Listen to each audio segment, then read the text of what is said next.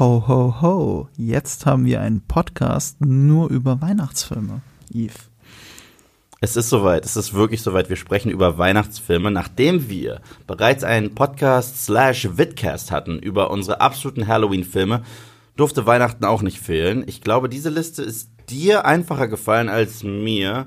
Halloween war für mich ein Albtraum, aber aus den aus sehr unterschiedlichen Gründen, also aus sehr anderen Gründen. Denn ich liebe so viele Halloween-Filme, dass ja, okay, den muss ich, oh, was, Evil Dead darf nicht auf die Liste, oh, verdammte Scheiße.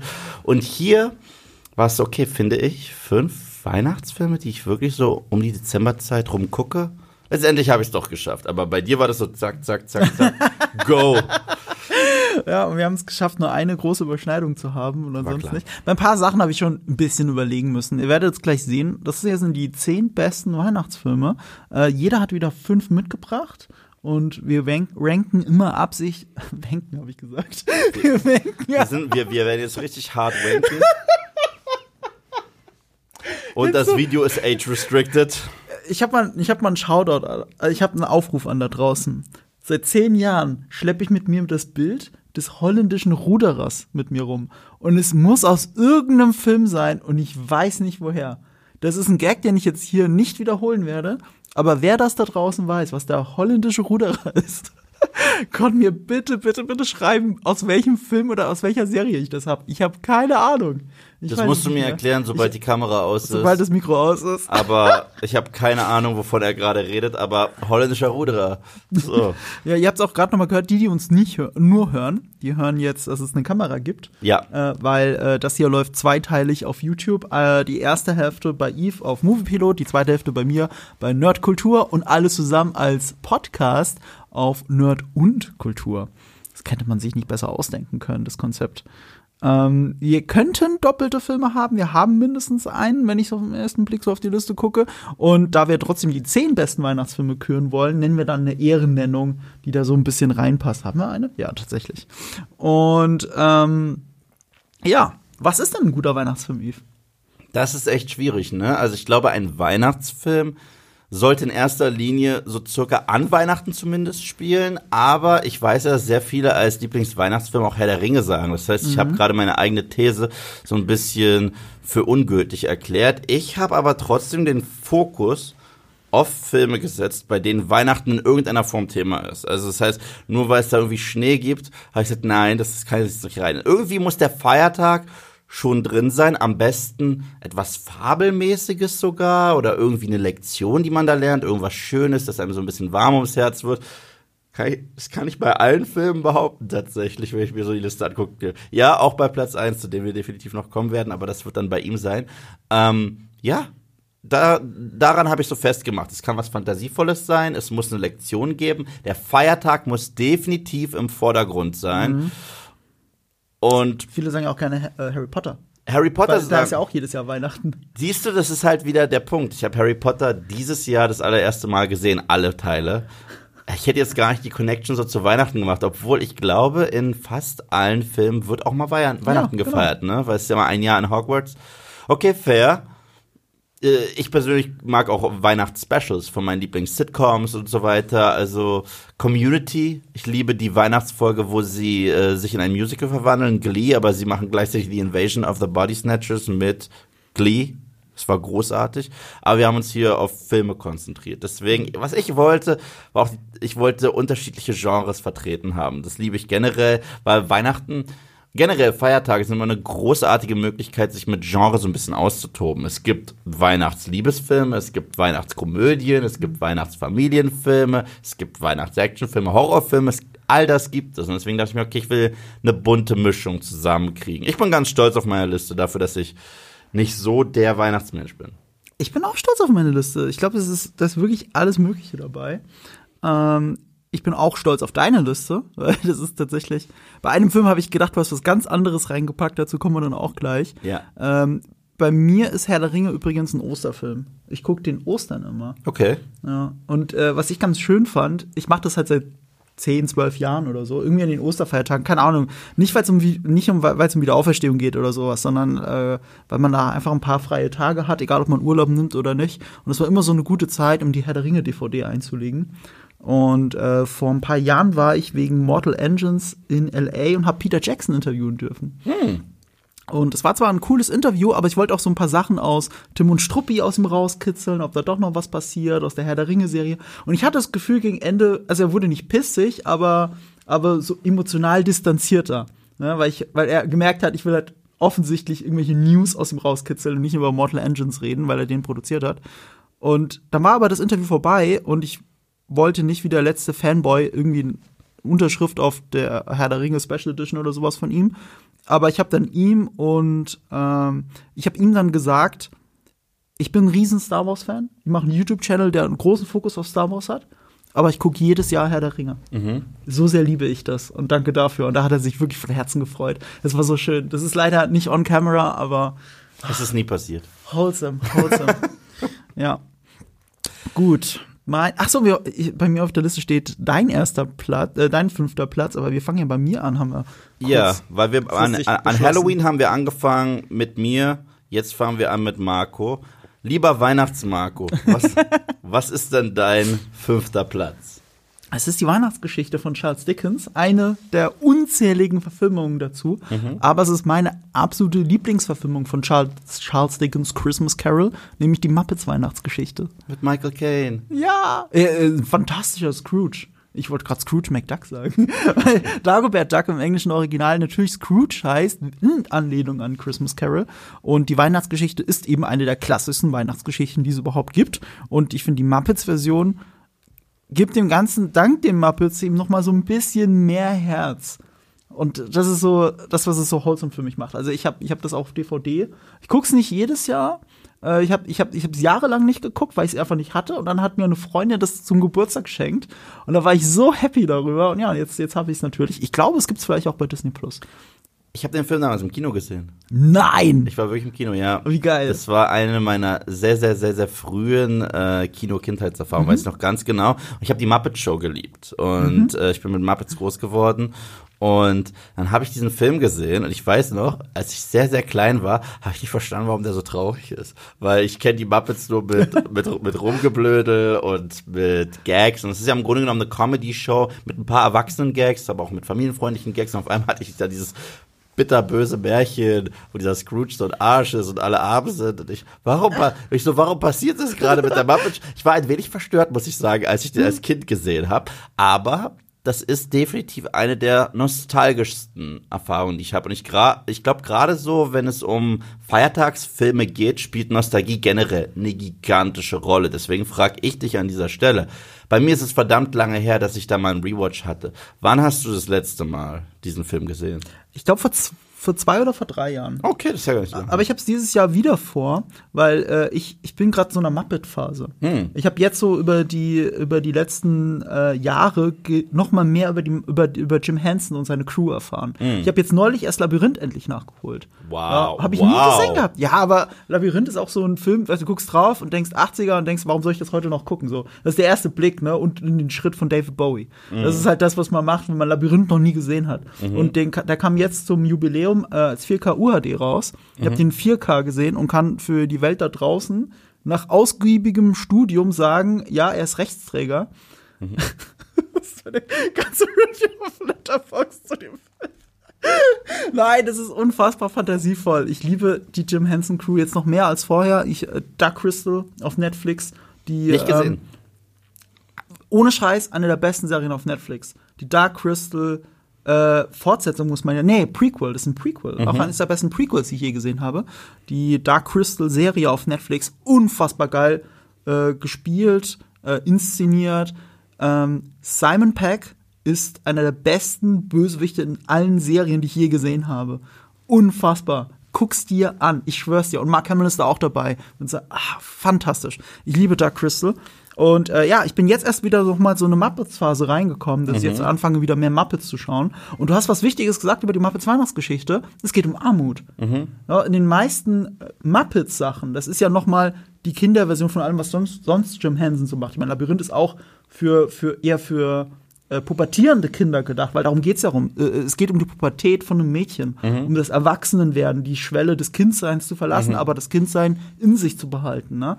Das meiste, was Jim Henson macht, ist eher für nicht für Erwachsene, aber aber für ein etwas älteres Publikum. Und die Muppets sind eben, ist, ist der junge Part. Und dann geht es auf einmal um Armut in der Muppets-Geschichte. Das ist ja so schockierend daran. Und es trifft dich auch so. Und das sind Puppen. Ja. Und das ist so das Schöne, das ist das, was, was, was Jim Hensons Crew eben geschafft hat, dass sie Puppen so viel Leben einhauchen, Ja. dass dich die Geschichte, also mich diese Geschichte von der Weihnachtsgeschichte noch viel mehr erreicht als alle anderen, die es gibt.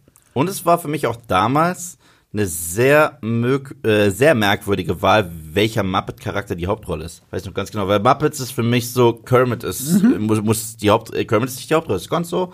Und ich weiß nicht, wie sein Rattenfreund heißt, weil es schon bei mir zu lange her ist. Ich, ich würde sie nicht als Hauptrolle bezeichnen. Ja, aber das sind die, denen wir die ganze Zeit folgen. Das sind Ja. sozusagen die, äh, die der Link sind, weil sie schauen sich diese Geschichte ich an. hab die perfekte Allegorie dafür. Ja.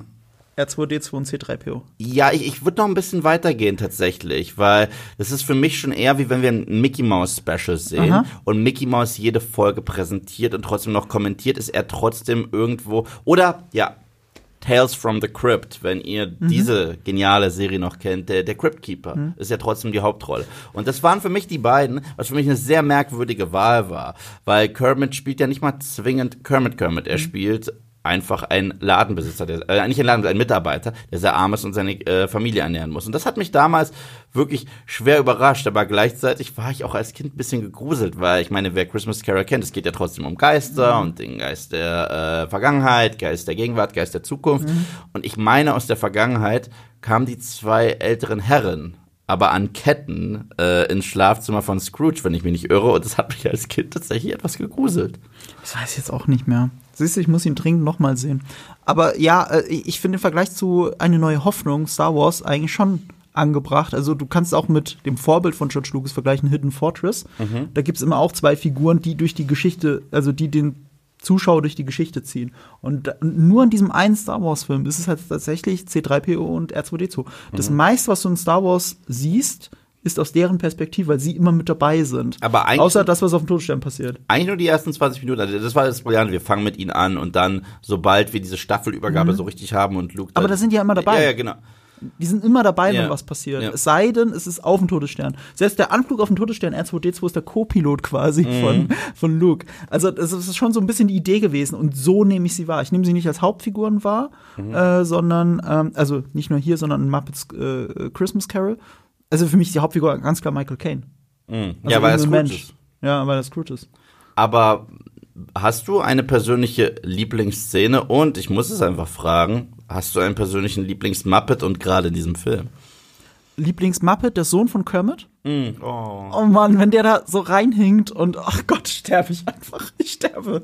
Wenn der nach Hause kommt und trotzdem so glücklich ist, obwohl es ihm so schlecht geht, obwohl er arm ist, obwohl er behindert ist und trotzdem so glücklich ist. Ich glaube, das ist auch etwas, was ich es könnte sein, dass das das erste Mal war, dass ich als Kind wirklich Behinderung als Thema gesehen habe oder eben nicht als Thema gesehen habe, weil es eben nicht ähm, Es, es ist ging der nicht um Fokus der- Mitleid. Nee, es ist nicht der Fokus der Story. auch. Ja, äh, nee, es ging aber auch nicht um Mitleid. Es ging nicht darum, dass du mit ihm Mitleid hast. Es geht darum, dass du mit ihm Freude am Leben erkennst, egal wie schlecht es dir gerade geht.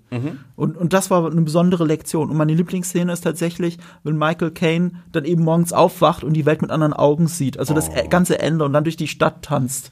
Ich So. will, ich will ihm eine Umarmung jetzt gerade geben. ich sehe schon, die, ich sehe schon die glasigen Augen in Marco. So sentimental habe ich ihn persönlich noch nie erlebt, aber für alles gibt es ein erstes Mal. Du hattest ja auch fast die Weihnachtsgeschichte in deiner Liste. Das wolltest du an der Stelle erwähnen. Ja, genau, aber ich hätte eine ganz spannende Version davon genommen. Ich hätte Scrooged genommen. Ich glaube, das heißt in Deutsch, wenn ich mich nicht irre, die Geister, die ich rief, Richtig. mit Bill Murray.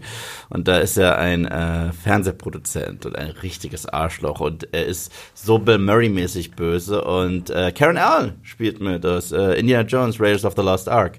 Ähm, und ich liebe diesen Film. Ich liebe auch diese sehr bizarren Geister, die wir da gesehen haben. Erneut, ich habe den viel zu, ich habe alles viel zu früh gesehen. Ich habe einen älteren Bruder, also ich habe Terminator mit fünf gesehen und Alien mit sechs. Also ich, ich wurde schon sehr früh psychisch äh, vernarbt. Aber dieser Film ist bei mir wirklich hängen geblieben und es gab so zwei, drei Filme, die ich wirklich noch draufpacken wollte. Ich wollte Trading Places, das heißt die Glücksritter mit Dan Aykroyd und äh, Eddie Murphy. Den zweiten Eddie Murphy Film Coming to America, Prinz aus Zamunda. Wir hatten dieses Jahr eine grottenschlechte Fortsetzung. Ähm, das waren alles Sachen, wo ich überlegt habe, die raufzupacken. Aber ich habe mich dann für etwas sehr Klassisches entschieden, tatsächlich für meinen Platz 5. Noch klassischer als, noch klassischer als ähm, 80s Fun. Und zwar ähm, It's a Wonderful Life ist mein Film. Ist das Leben nicht schön? Genau. Ich weiß, dass es Sebastians heiligster Weihnachtsfilm ist. Er guckt ihn jeden ersten Advent, hat er gerade noch mal gesagt und äh, ist zu Tränen gerührt. Es ist einfach ein wundervoller, lebensbejahender Film. Viele Leute, gerade jüngeren Zuschauer, sind immer abgeschreckt, wenn ich sage, ja, es ist ein Schwarz-Weiß-Film. Aber ja, es ist ein Schwarz-Weiß-Film. Ja. Ähm, geht um einen Mann namens George Bailey und das Leben war einfach nicht wirklich nett zu ihm. Dabei hat er eigentlich immer recht viel Gutes getan. Er hat seinen Bruder vom äh, Ertrinken bewahrt, deswegen kann er auf einem Ohr nicht mehr hören. Äh, er hat wirklich eigentlich geholfen, wo er konnte und immer wieder hat ihn das Leben ein bisschen bestraft. Er hat es nie geschafft, aus äh, seiner Heimatstadt rauszukommen, obwohl er was aus sich machen wollte. Und jetzt gerade, wo der Film ansetzt, steht er kurz vorm Bankrott. Und deswegen lässt er das sogar ein bisschen an seiner Familie aus. Nicht, weil er ein Arsch ist, sondern weil er verzweifelt ist. Und das spielt er auch fantastisch. Und dann geht er auf eine Brücke und will sich das Leben nehmen. Und erneut sieht er, dass jemand bereits im Wasser ist und holt da raus und es ist ein Engel. Engel namens Clarence und der wurde schon von Gott beauftragt, sich anzugucken, wer ist der Typ und wir sehen seine Lebensgeschichte und so weiter. Und er sagt, du willst dich also umbringen? Dann schauen wir mal, äh, uns mal an, wie dein Leben, äh, wie diese Stadt aussehen würde allein, wenn es dich nicht geben würde. Und das ist sehr ähnlich wie Christmas Carol, mhm. weil wenn du so einen Spiegel äh, vorgehalten bekommst. Aber bei Christmas Carol geht es eher darum, das sind deine Sünden und äh, so tust du anderen Leuten weh. Alles andere, das hier finde ich viel spannender, das ist deine Existenz. Die Tatsache, dass es dich gibt, hat Bedeutung. Und jeder hat, äh, hat Bedeutung. Das fand ich wirklich verdammt schön gemacht, dass man wirklich sieht, ähm, wie scheiße es Leuten gehen würde, wenn es ihn nicht geben würde. Sein, so äh, sein Bruder wäre nie zum Kriegsheld geworden, der wäre ertrunken. Äh, die ganze Stadt sieht fürchterlich aus. Und zum Schluss wünscht er sich einfach nur, okay, okay, ich muss wieder da sein. Und das Tolle ist, nicht, weil er diesen Selbsterhaltungstrieb hat, weil er war ja selber kurz davor, sein Leben zu beenden, sondern weil er sagt, okay, aber ich, ich bedeute was. Und das ist ganz Tolles. Zum Schluss weiß er, ich bin eigentlich immer noch arm und ich weiß nicht, was der nächste Tag bringen wird, aber ich will meine Familie umarmen, ich will selbst den Nachbarn anschreien, wie schön es gerade ist. Und das natürlich alles an mhm. Weihnachten. Und er hat die Nummer natürlich ein Happy End und die Stadt äh, greift sich in Herz und die helfen ihm alle aus finanziell. Es ist ein wundervoller Film, ja. Ich mhm. weiß, kitschig ohne Ende, aber ich finde ihn bis heute einen der lebensbejahenden Filme aller Zeiten und er passt perfekt in diese Zeit. Wenn man mal so einen wirklichen Downer-Tag hat und wenn man einfach nur schlechte Laune hat und mal so wirklich Schönes sehen will und die kleinen Dinge im Leben wieder schätzen möchte, was wir viel zu wenig tun, würde ich sagen, guckt, guckt euch diesen Film an. Hm, da hast du absolut recht. Also, ich habe ihn nur ein paar Mal gesehen, mhm. aber ich war jedes Mal auch zu Tränen gerührt. Er ist wunderschön. Er ist mit dem großen James Stewart mhm. in der Hauptrolle und äh, einer der ja und, und, und, einer der beliebtesten Weihnachtsfilme überhaupt. Also in Deutschland ist es halt, er wird auch in Deutschland jedes Jahr an Weihnachten oder in den Weihnachtstagen gezeigt. Ich glaube meistens in den öffentlich-rechtlichen. Leider nachts versendet, weil schwarz-weiß und so, mhm. nicht mehr für das große Publikum aber in den USA ist er einer der beliebtesten Weihnachtsfilme überhaupt. Und äh, ja, kann ich echt nur empfehlen. Meine Mom Sehr guckt schön. ihn jedes Jahr. Ich erwische sie. Wie gesagt, wir feiern nicht mal Weihnachten, aber sie, sie, sie guckt ihn jedes Jahr und ich, ich, so, ich weiß, was du geguckt hast. So. Ja, er ist so, ja, du hast recht, er ist ja vor allem so lebensbejahend. Ja, total, ja. total. Und, und so und auch stell, ja, stellvertretend für Weihnachten, weil äh, das ist halt die Zeit mit der höchsten Selbstmordrate. Das ist halt die Zeit, wenn die Tage dunkler werden, wo, mhm. wo, wo sich, wo sich das Innenleben von vielen Leuten eben ein bisschen dunkler färbt und mhm. man äh, auch, auch so diese depressiven Tage erlebt, diese dunklen Tage, diese dunklen Momente und dann und dann diesen Film zu sehen, der sich genau dessen annimmt, ne, obwohl er so eine unfassbar christliche Thematik natürlich hat, aber mhm. die trotzdem trotzdem Engel nicht in your face ist. Es geht nicht darum, ey, du bist Christ, du solltest dich nicht umbringen. Nee, es, ist, es, es geht um die Existenz, wie du sagst. Und es ist auch, es ist auch einfach sehr schön gemacht. Auch der Engel ist überraschend witzig. Mhm. Also äh, es ist kein Film, der plakativ oder ermahnend ist. Es mhm. ist ein mhm. Film, wie die besten Filme ist die Message clever in den Film mit reingeschrieben, aber wir haben nicht eine Message und schreiben einen Film drumrum, was wir heute viel zu häufig haben, meiner Meinung nach. Und äh, deswegen funktioniert dieser Film, weil wir verstehen George Bailey komplett, wir können uns mit ihm identifizieren. Äh, die schauspielerische Leistung ist großartig, aber die Figur hat auch so ein starken Arc in diesem recht kurzen Film. Deswegen, ja, ich liebe ihn und ich muss ihn definitiv noch häufiger gucken, weil die anderen Filme auf der Liste gucke ich tatsächlich häufiger, obwohl dieser Film eigentlich objektiv gesehen schöner ist als der Rest, den ich auf der Liste habe. Aber vielleicht ist es mein kaltes, sarkastisches, schwarzes Herz, das, äh, das ab und zu mal wieder auftaut. Aber das ist einer der Filme, der, der das schafft, ja. Na, apropos ähm, kalt, schwarz, ermahnend und sogar plakativ. Das ist mein Weihnachtsfilm. Aber auch keiner, den man sofort auf der Liste hätte. Gibt's aber auf vielen Listen natürlich. Ich wollte ihn draufpacken. Als, wolltest, äh, ja, ja, stimmt. Wir hatten uns um den beinahe gestritten. Ich habe gesagt, den nehme ich raus, wenn ich den anderen Film behalten darf, den du auch hast. Aber den wollte ich direkt draufpacken, ja. Ja, ist fantastisch dafür. Und äh, wirklich ähm, aus heutiger Perspektive erschreckend nah am, Zeit, am Zeitgeist. Batman Returns mhm. von Tim Burton. Ich hatte ja schon im letzten Podcast zu äh, Vidcast zu Halloween hatte ich ja schon äh, Tim Burton Filme draufgepackt und du ja auch. Und äh, der passt genauso gut zu Halloween Tim Burton, wie er eben zu Weihnachten packt. Ironischerweise habe ich Nightmare Before Christmas nicht auf der Liste. Da mhm. gleicht sich das dann ein bisschen aus, weil Nightmare Before Christmas ist für mich trotzdem mehr Halloween-Film, aber Batman Returns ist eindeutig der Weihnachtsfilm und deswegen habe ich mich für den entschieden. Ähm, Großartiger Film. Warum habe ich Amarnet gesagt? Weil der Bösewicht ist halt der Pinguin, gespielt von Danny DeVito. Mhm. Und er schafft es, sich in der Öffentlichkeit so zu verkaufen, dass sie selbst ihn äh, als degenerierte, kleine, dicke Figur an die Spitze wählen wollen als Bürgermeister von Gotham mhm. City. Und das fühlt sich aus heutiger Perspektive so, so, so nah an der Realität an. Ja. Warum hättest du denn Batman Returns gerne auf der Liste? Ich finde Batman Returns ist, das Lustige ist, es ist eigentlich kein Batman-Film mehr. Es ist eigentlich gar nicht. Das ist ein Tim Burton-Film. Es ist ein absoluter Tim Burton-Film.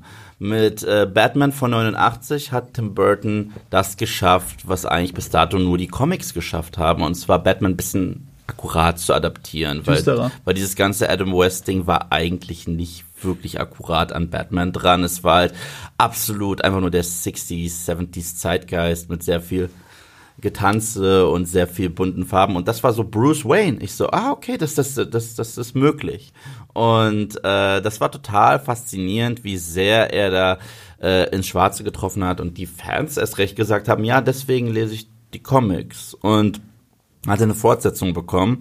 Das war der Film, bei dem Eltern gesagt haben, nein, mein Kind, okay, was, Sadomaso Catwoman, was sagt, äh, was für eine sexuelle anzügliche Sache sagt äh, der Pinguin gerade?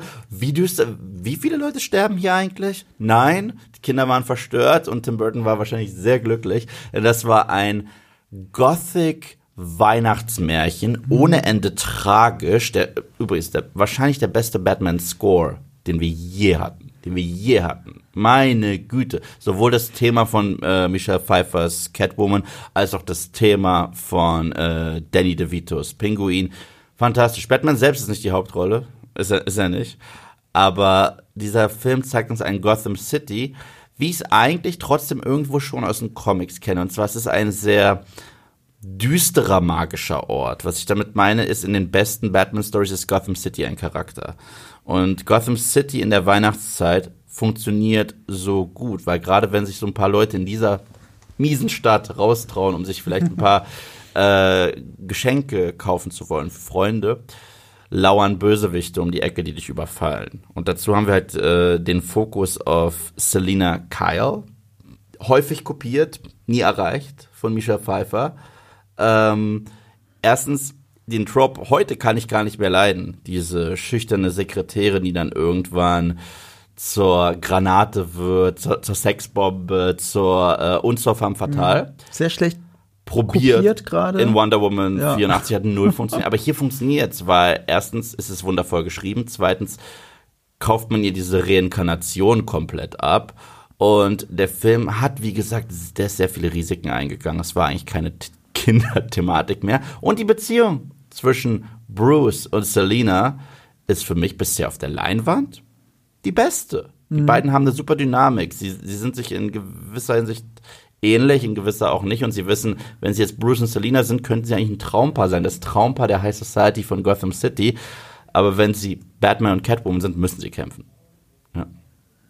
Hm. Ja. Ähm, ich mag diese weihnachtliche Stimmung daran so sehr. Also, dass es alles an ihm dieses Gothic von Tim Burton getaucht ist, genauso wie du es sagst.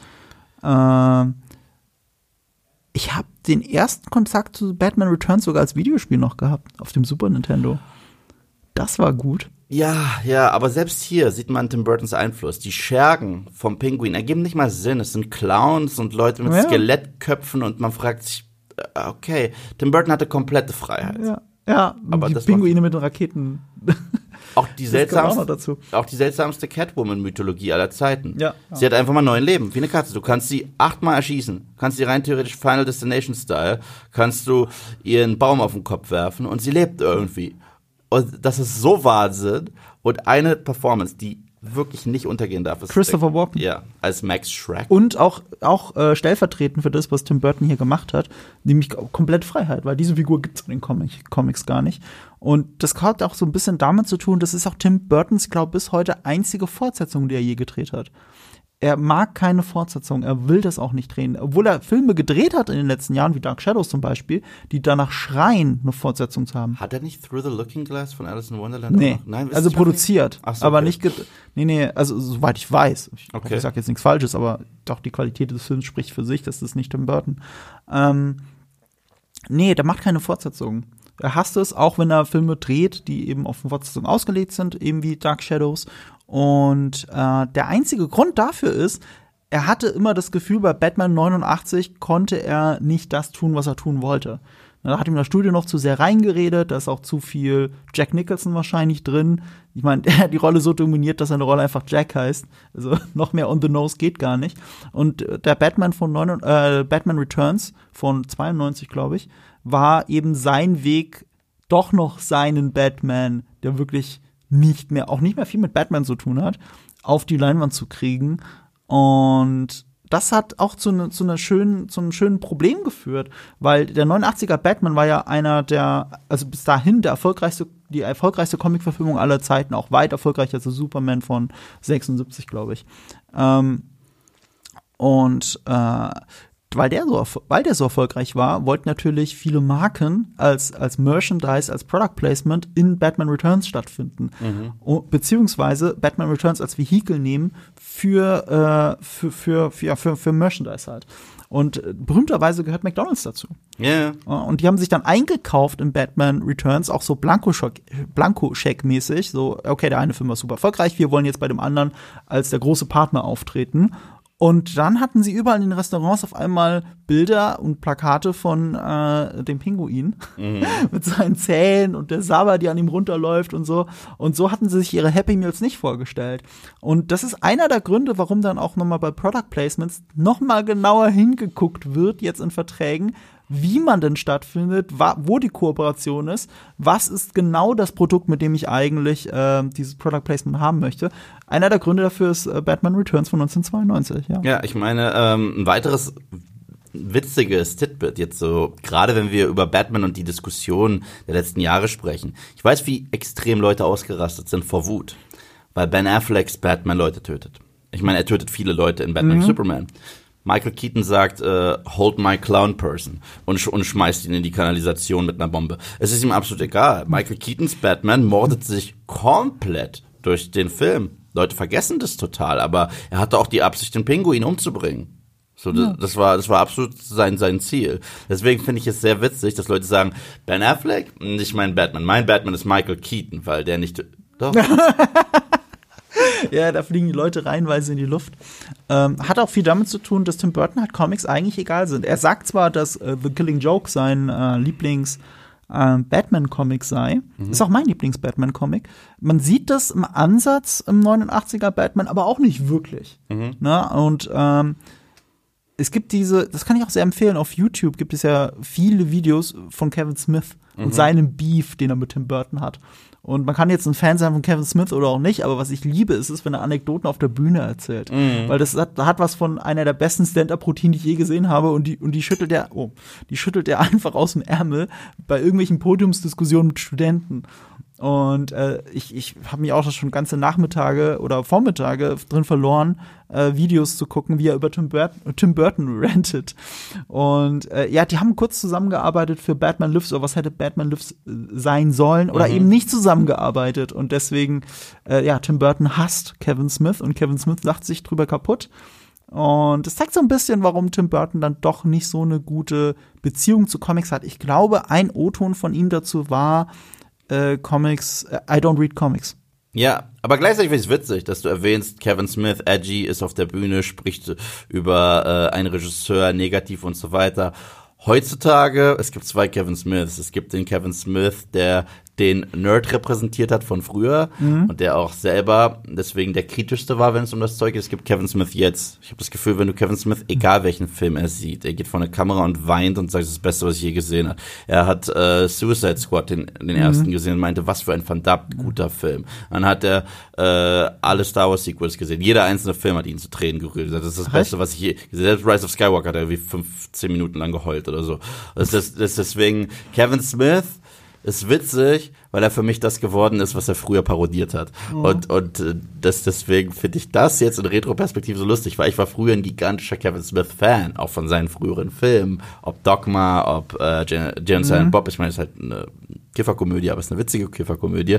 Oder äh, Clerks, die ganze Nummer. Ja, wenn ich habe Angst vor Clerks 3, weil jetzt kann James Bob ist, ist eine Parodie sowohl auf Online-Fandom als auch auf Hollywood selbst. So Ideenlosigkeit von Hollywood und Fans, die wütend sind und ausrasten im Internet.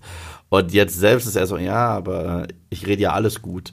Deswegen bin ich gespannt, wie viel er sich überhaupt noch erlauben kann. was das angeht, ja, Kevin Smith, auf, Kevin Smith ist auf jeden Fall zu einer Parodie von sich selbst geworden. Das zeigt ja auch ganz gut äh, ähm, Jane Bi Silent Bob äh, Remake? Reboot. Reboot. Ich wollte den gar nicht gucken. Wusste- ich habe ihn noch nicht gesehen, aber ich habe Sachen davon gesehen und das hat mir gereicht, weil das ist dann nur eine Parodie auf sich selbst. Ja, Ja, also es ist Member, genau das, was South Park mit Memberberries meint. Und er hat nichts mehr Neues dem Ganzen hinzuzufügen. Und das ist ein bisschen das Problem von Kevin Smith gerade. Ich bin auch relativ unzufrieden mit seiner He-Man-Serie, auch wenn ich ein paar gute Sachen drin sehe. Aber darüber reden wir ein anderes Mal, weil wenn ich jetzt mit He-Man anfange, ihr seht es schon in den Augen von, von, Steve, äh, von Steve, von Eve. ja. Steve. Kevin Smith bringt mich total durcheinander. Nö, ich würde ja gar nicht viel zu sagen. Ich würde sagen, es ist Mist. So, so, so. Das tust du, als wenn ich so viel zu sagen habe. Ich find's. Hä? Also, also, du hast mir stundenlang zugelabert mit He-Man. Ja, okay. Jetzt komme ich hier, hier, ich sag nur dazu, es ist Mist. Aber ich muss nicht viel dazu sagen. Also, also, also, also es gibt andere Sachen, wo ich sehr ausführlich das Bedürfnis habe. Hier habe ich gar nicht das Bedürfnis. Ich so, äh. Ich würde ja gerne über die He-Man-Serie sprechen, wenn sie komplett, also Kevin Äh, Smiths ja. He-Man-Serie. Ach, das ist schon das falsche Wort. Es ist nicht eine He-Man-Serie, es ist Masters of the Universe. Das ist keine. Fangen Da wir kommen wir schon bei dem ersten Problem an. Aber ähm, das hat ganz viele Probleme. Und für mich ist nicht das Problem, dass He-Man nicht die Hauptfigur ist. Das ist für mich nicht das Problem, sondern egal. Das machen wir in einem eigenen Podcast mal. Und da holen wir uns, glaube ich, auch noch jemanden dazu, der sich noch mehr mit Retro-He-Man auskennt, weil ich bin kein großer He-Man-Fan gewesen, habe mich aber auf die Serie gefreut. Mhm, mhm. Wie war das bei dir nochmal? Ach nee, das frage ich dich nächstes Mal. Du Ich fand's, ich fand's Mist. Nee, ich meine He-Man. Früher. Ach so, ja, ähm, ich bin damit groß geworden, aber ich weiß nicht, ich war nicht der Hardcore-Fan, aber selbst ich habe mich hypen lassen und dann diesen Quatsch auf Netflix gesehen und dachte mir, wow, wow Fans werden pisst sein. Und ja, war auch der Fall, verstehe. Aber weißt du, was wirklich schlimm ist? Ha? Die andere He-Man-Serie. Aha. Es gibt noch eine auf Netflix. Ah, die will ich nicht sehen. Hast du, Nee. die, die, haben, die haben nicht nur den, ähm, die, also die He-Man-Serie von Kevin Smith ist ja eine Fortsetzung Mhm. von der alten, von alten Master of the Universe. Und es gibt eine andere, die heißt aber wirklich He-Man dann, Mhm. die nächste Serie. Und äh, ich weiß nicht, ob die schon released ist, zumindest gibt es einen Trailer. Mhm. Und die ist 3D-Animation. Oh Gott. Und die ist halt was ganz anderes. Und ich finde es gar nicht mal so schlecht, wenn ich den Trailer sehe. Ich frage mich nur, warum ist das jetzt Masters of the Universe? Es hätte sonst was sein können. Es ist Masters of the Universe ist halt eine Marke und deswegen haben sie es genommen. Ja, deswegen. Aber, aber das ist was komplett anderes. Ja, das passiert zurzeit andauernd. Macht überhaupt gar keinen Sinn. Das passiert zurzeit andauernd. Wir haben, wir haben Markennamen. Und wenn ich sehe, dass wir jetzt B-Movies haben, die den Jurassic Park-Namen tragen, muss ich auch krass lachen. So, das hat doch mit Jurassic Park überhaupt nichts mehr zu tun. Ja, es ist ein Keller voller Dinos, der irgendwie so groß ist wie ein, wie ein, wie, wie ein Bundesstaat. Das ist nicht Jurassic Park, das ist, das ist, das ist Dino Sharknado Part 14 oder so, aber das ist auch nicht Jurassic Park. Aber egal, das ist eine ganz andere Tangente. Ja. Ich glaube, ich komme zu meinem Platz drei. Ja. Apropos Trash. Nein. Ach nein, ich komme zu meinem Platz vier. Ich komme zu, ich komm zu meinem Platz Ach 4. so, weil den haben wir noch nicht, ja. Ja, genau. Mein Platz 4 ist ein fantastischer Film, okay? Und zwar, ich habe ja schon in meinem Halloween-Ranking über Trick or Treat geredet. Das ist ein Film von Michael Dougherty, ähm, der jedes Jahr ein größeres Kult-Following kriegt, weil wirklich fast jeder, der ihn guckt, sagt, warum, warum sprechen Leute nicht darüber? Und äh, dadurch sprechen Leute immer mehr Du darüber. meinst jetzt seinen Film? das ist Trick or Treat. weil, ja. weil Mike, ach so, Trick, Trick, Das or ist Trick or Treat. Das ist weil, weil. Michael Dougherty, Ja. den hat, der hat mich dieses Jahr verloren, weil er Godzilla vs. Kong gemacht hat. Den fand ich echt nicht Den gut. hat er nicht gemacht. Er hat Godzilla King of the Monsters gemacht. ach so, echt jetzt? Ja. Okay, der war besser. Der war auch Mist. Aber ah, der aber, war besser. Der ja, war der hat tolle Bilder, aber das Ja. war's. Äh, Und äh, nein, Michael Dougherty hat nur Godzilla King of the Monsters gemacht. Das, der neue ist nicht von ihm. Und Mhm. ähm, er hat mit Trick or Treat dieses fette Kult-Standing bekommen. Es gibt Leute, die ihn wirklich jedes Jahr gucken und sagen, wow, wow, warum, warum reden nicht mehr Leute über den Film? Aber dadurch, dass sie diese Frage stellen, reden jedes Jahr mehr Leute darüber. Und mittlerweile gibt es sogar eine Comic-Fortsetzung, die gar nicht mal schlecht ist. Und Merchandise ohne Ende. Und er hat gesagt, ja, er will auch irgendwann einen zweiten Film machen. Ich warte mal noch drauf. Komm schon. Das ist sogar eine Fortsetzung, auf die ich mich freuen würde, weil es neue Geschichten werden. Einfach vier neue Anthology-Stories. Das heißt, es macht auch nichts kaputt. Nichtsdestotrotz, er hat gesagt, er widmet sich einem anderen Feiertag und es wird wieder eine Horror, Satire, Komödie, Liebesbrief an Weihnachten. Und ich so, okay, bin dabei. Und habe ich äh, den Trailer gesehen, Krampus. Das Witzige ist, ich habe Krampus auf die Liste gehauen und er dachte, ich meine, diesen kompletten Trash Exploitation-Film, in dem man alle, bist du denn drauf? in dem man alle zwei Sekunden das Monster, ich glaube, der heißt sogar Krampus vs. Santa, den er meinte. Nee, Da- Krampus, ich habe jetzt nochmal gegoogelt, ähm, so wie ich übrigens Michael Dougherty gegoogelt Mhm. hatte, und da kamen Bilder von Godzilla vs. Kong, da habe ich gedacht, ah, war er das? Mhm. Und ich habe äh, Krampus gegoogelt, also nach dem Horrorfilm, und Mhm. der heißt Evil Christmas oder Evil on Christmas, irgendwie sowas, Evil on Christmas. Und das ist der, den ich gemeint habe. Und Nee. da, und, äh, den habe ich zwar nie gesehen, aber den Trailer fand ich schrecklich und deswegen habe ich mir nie Ich angeschaut. wette, wenn ich diesen Film gucke, landet der auf der Guilty Pleasures Liste. Aber, aber, aber der hier ist kein Guilty Pleasure, ist ein guter Film. Meiner Meinung nach. Und, äh, und zwar spielt dieser Film auch an Weihnachten und dreht sich um einen kleinen Jungen. Und man merkt übrigens, dieser Film hat sehr, sehr, sehr, sehr, sehr, sehr viele Einflüsse von den beliebtesten Weihnachtsfilmen der Filmgeschichte. Er ist wie so ein kleiner Remix. Das, was man häufig über Tarantino sagt. Tarantino nimmt das, was er liebt, zitiert es und macht einen fetzigen Remake draus und dadurch äh, erschafft er sein eigenes Genre. Das macht Michael Dougherty mit seinen. Welche Filme? Bitte? Welche Filme? Äh, was Michael, welche Michael Ja, Dougherty nimmt? ja, Ja, ja. das macht Michael Dougherty mit seinen ähm, Feiertagsfilmen. Das hat er bei Trick or Treat gemacht, mit Creepshow, mit äh, Tales from the Crypt, mit Halloween und mit einem anderen Film, den ich nicht nennen darf, weil ich ihm sonst alles verderbe.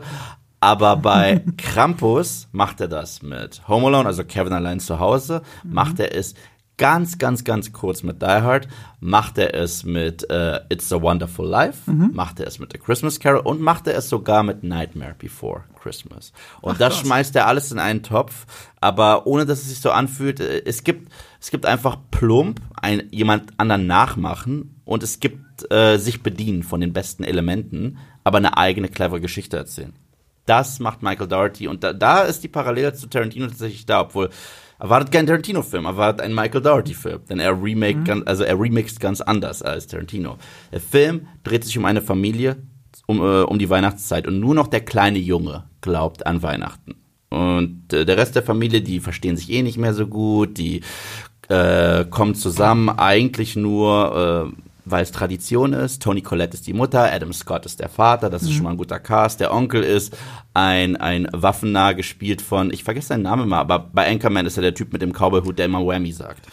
und, äh, und, und, und, und Bertha aus äh, Two and a Half Men ist die Schwester der Mom und die verstehen sich alle nicht mehr wirklich.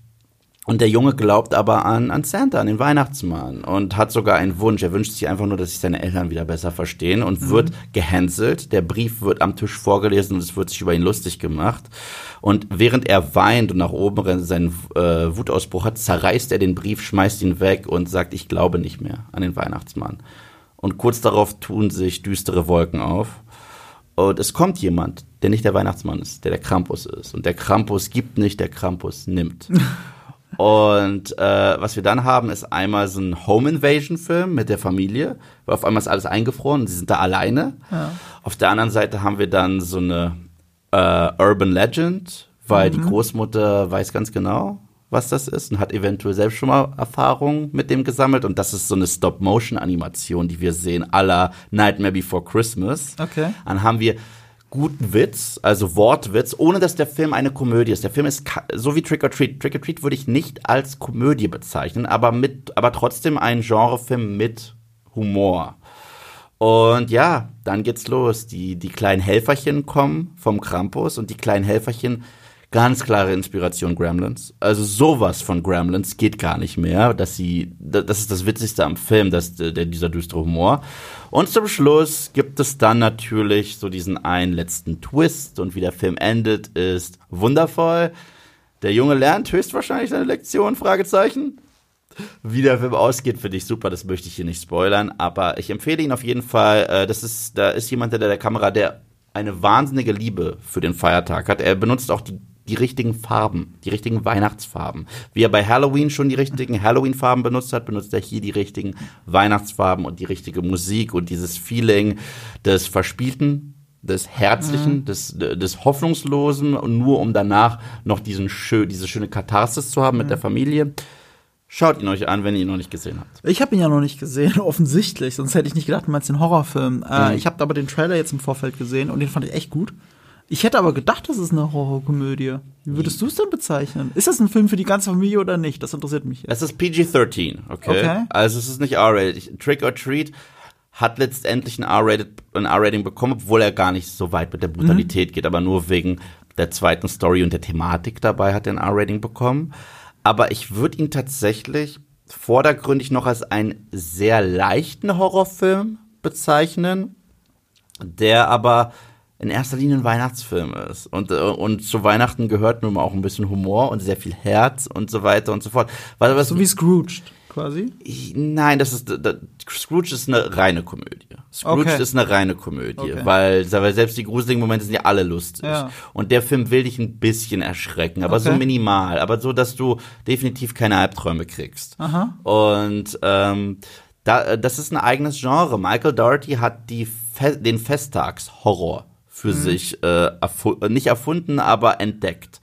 Und was er mit den Feiertagen macht, ist meiner Meinung nach brillant. Kam, äh, ein anderes Wort habe ich dafür nicht, weil wenn du Trick or Treat siehst, bist du im Halloween-Flair drin. Du kannst den Film am heißesten Tag im Sommer gucken und du willst jetzt Halloween feiern. Mhm. Und wenn du den guckst, hast du Weihnachten überall. Du hast es in jeder einzelnen Szene. Der Film sieht aus wie Weihnachten und äh, wie eine sehr düstere Version von Weihnachten, aber gleichzeitig auch eine herzliche Version. Deswegen schaut ihn euch an. Ein ganz klares Genre da einzuloggen ist bei dem Mann eh häufig schwer. Ist es auch bei Tarantino. Würdet ihr Glorious Bastards als Kriegsfilm bezeichnen? Ich nicht.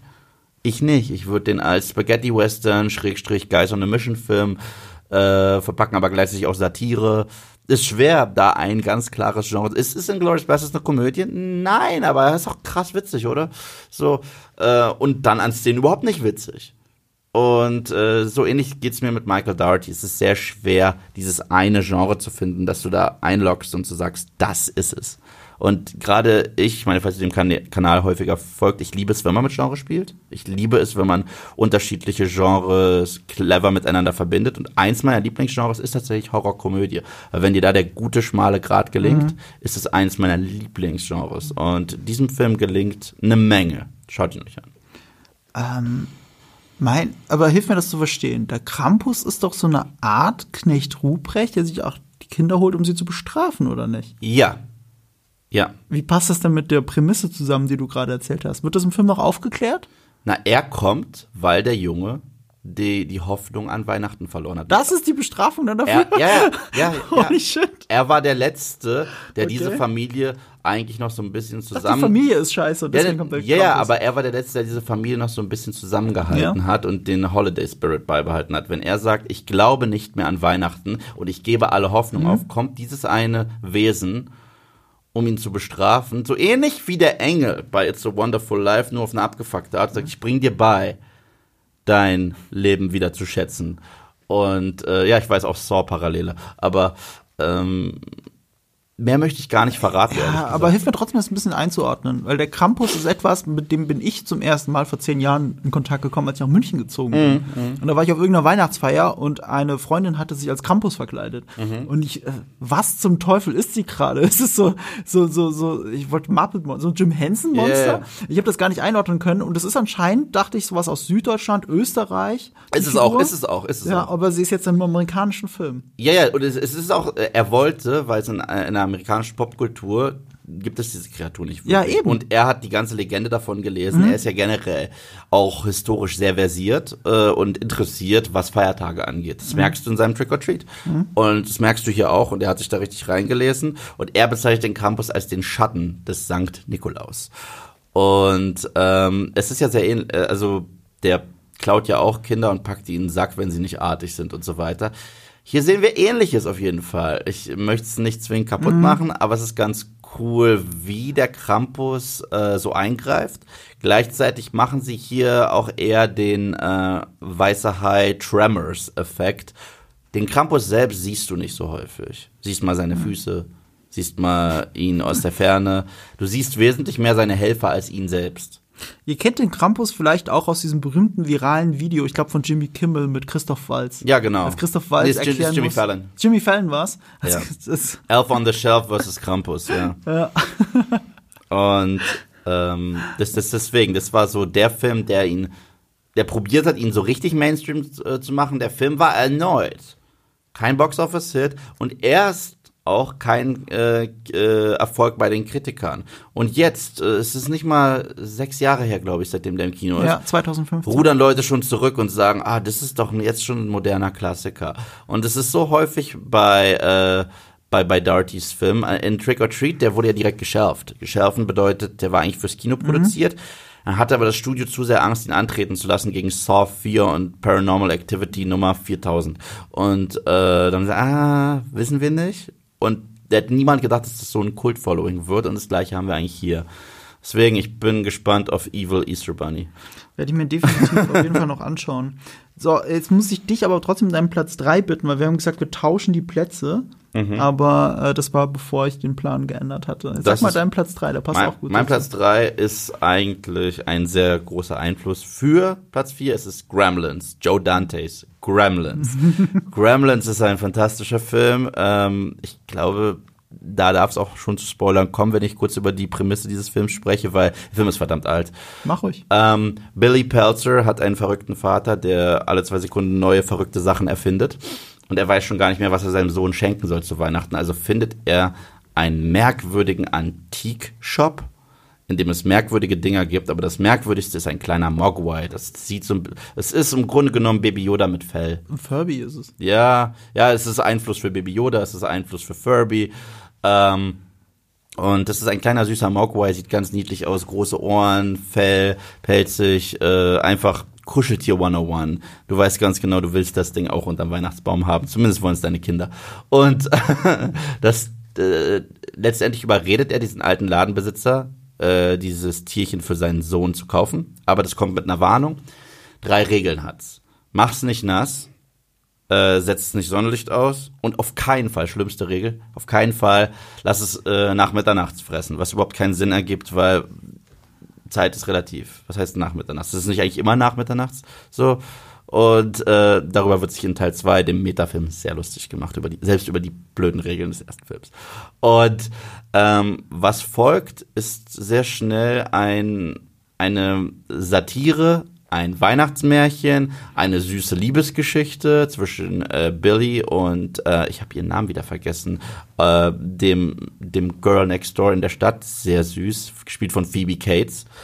Und auf einmal beginnt eine Invasion der Gremlins, weil Mogwai Gizmo wird nass, dadurch äh, gebärt er quasi viele böse kleine Zwillinge und die fressen natürlich nach Mitternachts. Und wenn sie nach Mitternachts fressen, wird aus diesen kleinen süßen pelzigen Tierchen werden eklige schleimige Reptilien. Und der Approach bei dem Film war, dass sie das machen wie bei die Vögel, mhm. wie bei Alfred Hitchcocks die Vögel. Und zwar mal siehst du so ein, ein Gremlin und so weiter. Aber wir haben eigentlich funktioniert der Film auch ohne Gremlins. Das heißt, wir haben eigentlich eine Story über Charaktere in, äh, in so einer Stadt und wie Weihnachten, da so ein bisschen auch Scrooge, gibt sogar einen Scrooge-Charakter. Aber nach und nach übernehmen die Gremlins den Film, bis sie wortwörtlich den Screen übernehmen und sie überall zu sehen sind. Und das ist wie bei die Vögel. Siehst mal so ein paar Vögel im Hintergrund, was machen die denn da? Oh, es sind ja, oh, und auf einmal sind sie überall und das ist Gremlins. Da hast du noch eine Brise sehr viel schwarzen Humor drin. Du hast diese unfassbaren Puppen. Wenn man die heute machen würde, würde man die mit CGI machen und es würde nicht gut aussehen. Sorry. Und Es wirkt halt so nahbar, dadurch, dass es Puppen sind. Ja, und sie absolut. interagieren ja die ganze Zeit mit der Welt. Du sagst ja, sie übernehmen alles. Ja. Dadurch wirkt es so echt. Ja, und ich als Kind. Das ist einer der Filme, der mich wirklich vernarbt hat. Ich habe den viel zu früh gesehen. Ich hatte die Angst meines Lebens, weil der letzte Satz des Films, werde ich nie vergessen, der letzte Satz. Der Film hat eigentlich ein Happy End, aber der letzte Satz ist, und schaut doch mal unter eurem Bett und im Schrank, vielleicht versteckt sich da ein kleiner Gremlin. Ich so, Oh mein Gott, ich habe den Schrank aufgemacht und unter das Bett geguckt, habe überall Licht angemacht, weil ich wusste, Licht killt diese Viecher. So und äh, ich hatte ich hatte den Schiss meines Lebens, aber ich gucke ihn jetzt immer noch verdammt gerne. Er ist herzlich, er ist grotesk ohne Ende. Er ist verrückt, er ist was für Film-Nerds tatsächlich. Sehr viel. Es gibt sehr viele clevere Easter Eggs und Verweise auf die Filmgeschichte und auch auf die Leute hinter den ähm, hinter der Kamera. Sogar äh, Spielberg hat ein sehr kleines Cameo. Und die originale Time Machine aus dem Film The Time Machine kommt vor, kommt nicht nur vor, funktioniert sogar in diesem, ja. Äh, also den, den, den sollte man wirklich gucken und den sollte man häufiger gucken, weil äh, gerade als Filmenthusiast und als Filmfan, als popkultureller Fan, ähm, sieht man bei, beim mehrmaligen Gucken immer kleine Sachen im Hintergrund, die so clever sind, dass du sagst, wow, daran habt ihr auch gedacht, ja. Und die Fortsetzung ist wirklich ein Thema für sich eine der besten, unterschätzt, vor, unterschätzten Fortsetzungen äh, aller Zeiten. Aber ja, das ist meine Nummer drei. Und ich frage Marco, was ist deine Nummer drei? Das ist nämlich auch einer meiner absoluten Lieblingsfilme aller Zeiten, ist von einem meiner Lieblingsregisseure, Schrägstrich Autoren, der ein großes Fable für Weihnachten hat. Äh, Du hast ja auch schon rumgeulgt, als du die Liste gesehen hast, kannst ja jeden Film von ihm nehmen, weil die alle an Weihnachten spielen. Bis auf Predator, Upgrade oder The Predator, der spielt ja an Halloween. Vielleicht war er deswegen so kacke. Ja, vielleicht deswegen. Äh, aber den mag ich ja auch sehr, aber das ist ein anderes Thema. Äh, ich rede von dem zwischenzeitlich bestbezahlten Drehbuchautoren der Welt, von Shane Black. Und Shane Black hat, also sein, sein, einer meiner Lieblingsweihnachtsfilme von ihm ist Lethal Weapon. Den hätte ich beinahe draufgepackt. Spielt ja natürlich an Weihnachten. Ähm, Nice Guy ist auch fantastisch, hat auch nochmal einen Weihnachtsmoment wenigstens. Und was spielt noch alles von Selbst über? Iron Man 3. Selbst, Selbst Iron Man 3 spielt an fucking Weihnachten. Und mein Lieblingsfilm von ihm ist aber Kiss Kiss Bang Bang, auch mit Robert Downey Jr. Äh, sogar der Comeback-Film von Robert Downey Jr., bevor er Iron Man machte. Damit ist er wieder als etablierter Hollywood-Schauspieler zurückgekommen. Und Kiss Kiss Bang Bang ist eine Film-Noir-Action-Komödie. Buddy Comedy noch so. Buddy, Bu- Buddy ist sowieso immer alles, was Shane Black macht, ist irgendwie Buddy, Buddy Comedy. Und ich liebe, liebe, liebe diesen Film. Und der hatte aber total auch das Weihnachtsthema, noch mehr als die anderen. Und es, es, es gibt, ich meine, äh, ein, Weihnachts-, ein Weihnachtsbaum in Lethal Weapon, wo ein Auto reinrast. Und trotzdem ist Kiss, King, Kiss, Kiss, Bang, Bang noch mehr Weihnachten als der.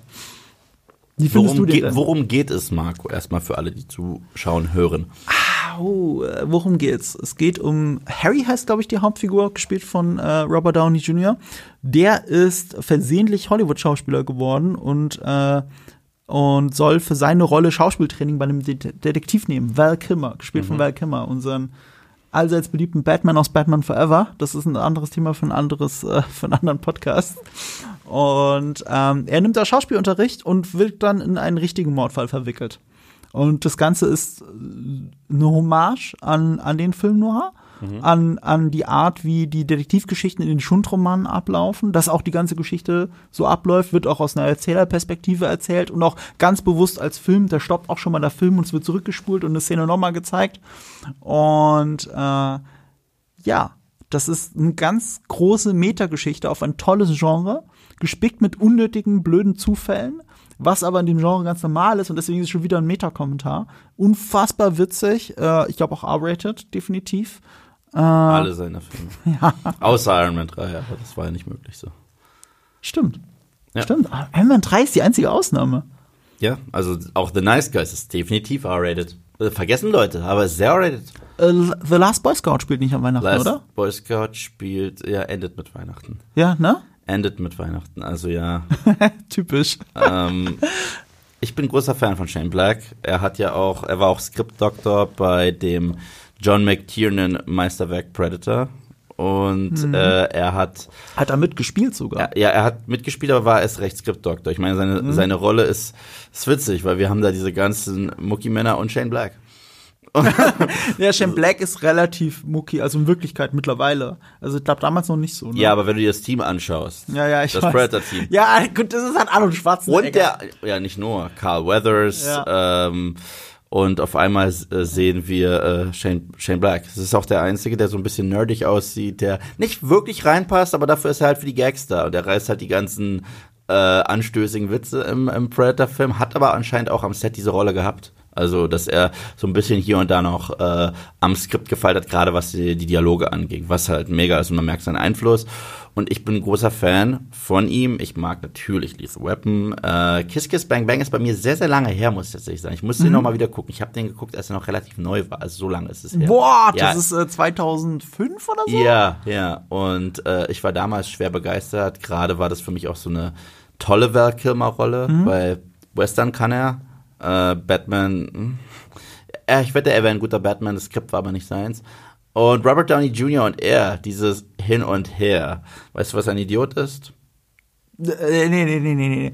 Äh, Weißt du, was passiert, wenn du ein Wörterbuch, ein Lexikon nachschlägst? Äh, Äh, da ist ein Bild von mir, äh, nee, nee, nee, äh, steht da mein Name? Nein, da ist ein Bild von, von mir, weil. Nee, nee, nee, nee, nee. Du bringst, das ist ein Standard-Gag. Wenn du Okay. Lexikon aufschlägst und du schlägst das Wort Idiot nach, weißt du, was du da findest? Ein Bild von mir. So, das ist der Gag. Ach so, ja. Und das sagt dann auch Robert Downey Jr. Er so, nein, die Definition eines Idioten. Wa- wa- was du verdammt noch mal bist, genau. Ja, ja, genau, genau.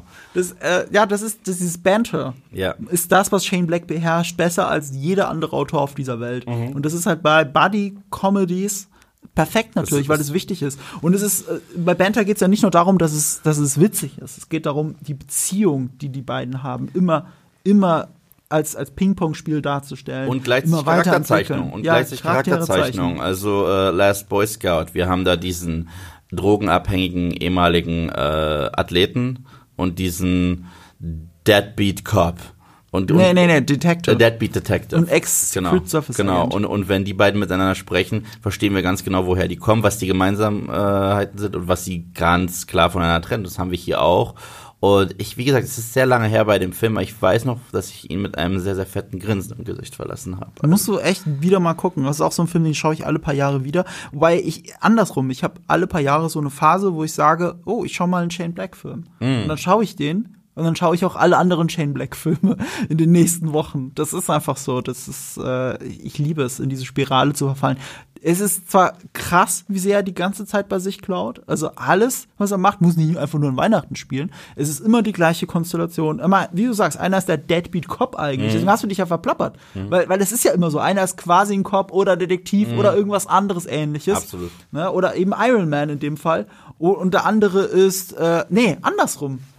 Bei Iron Man 3 ist eigentlich äh, Don Cheadle der Deadbeat Cop. wenn Nee, nee, so nee, nee, Don Cheadle ist nicht Deadbeat. Das deswegen, da, da ist, äh, äh, Aber er ist der Vernünftige. ja, ja, ja, Regierung, ja, ja, Regierungsanstalt. Ja, aber, aber Deadbeat Cop ist ja genau das Gegenteil. Das ist ja so ein bisschen Disgrace. Ja, Und das okay, ist das so, ich bin, äh, ich bin eigentlich nicht mehr so, ich, ich, werde, ich werde in meiner eigenen Abteilung nicht mehr so Ja, angesehen ja. wie vorher. So, lass den mal mit dem arbeiten, den wir eh nicht so mögen, oder geben wir ihm mal dem, damit er ihn ausbalancieren kann. Und das ist ja eigentlich Tony in dem Film. Tony ist äh, Mel Gibson im, äh, in, in Ja, Iron Man 3 ja, und ja. Murtaugh ist äh, ganz klar äh, Don Cheadle. Ja, richtig, So. stimmt. Damit kann man es eher vergleichen. Ja. Ja, also die, die Konst Grundkonstellationen sind immer gleich Mhm. bei äh, Shane Black.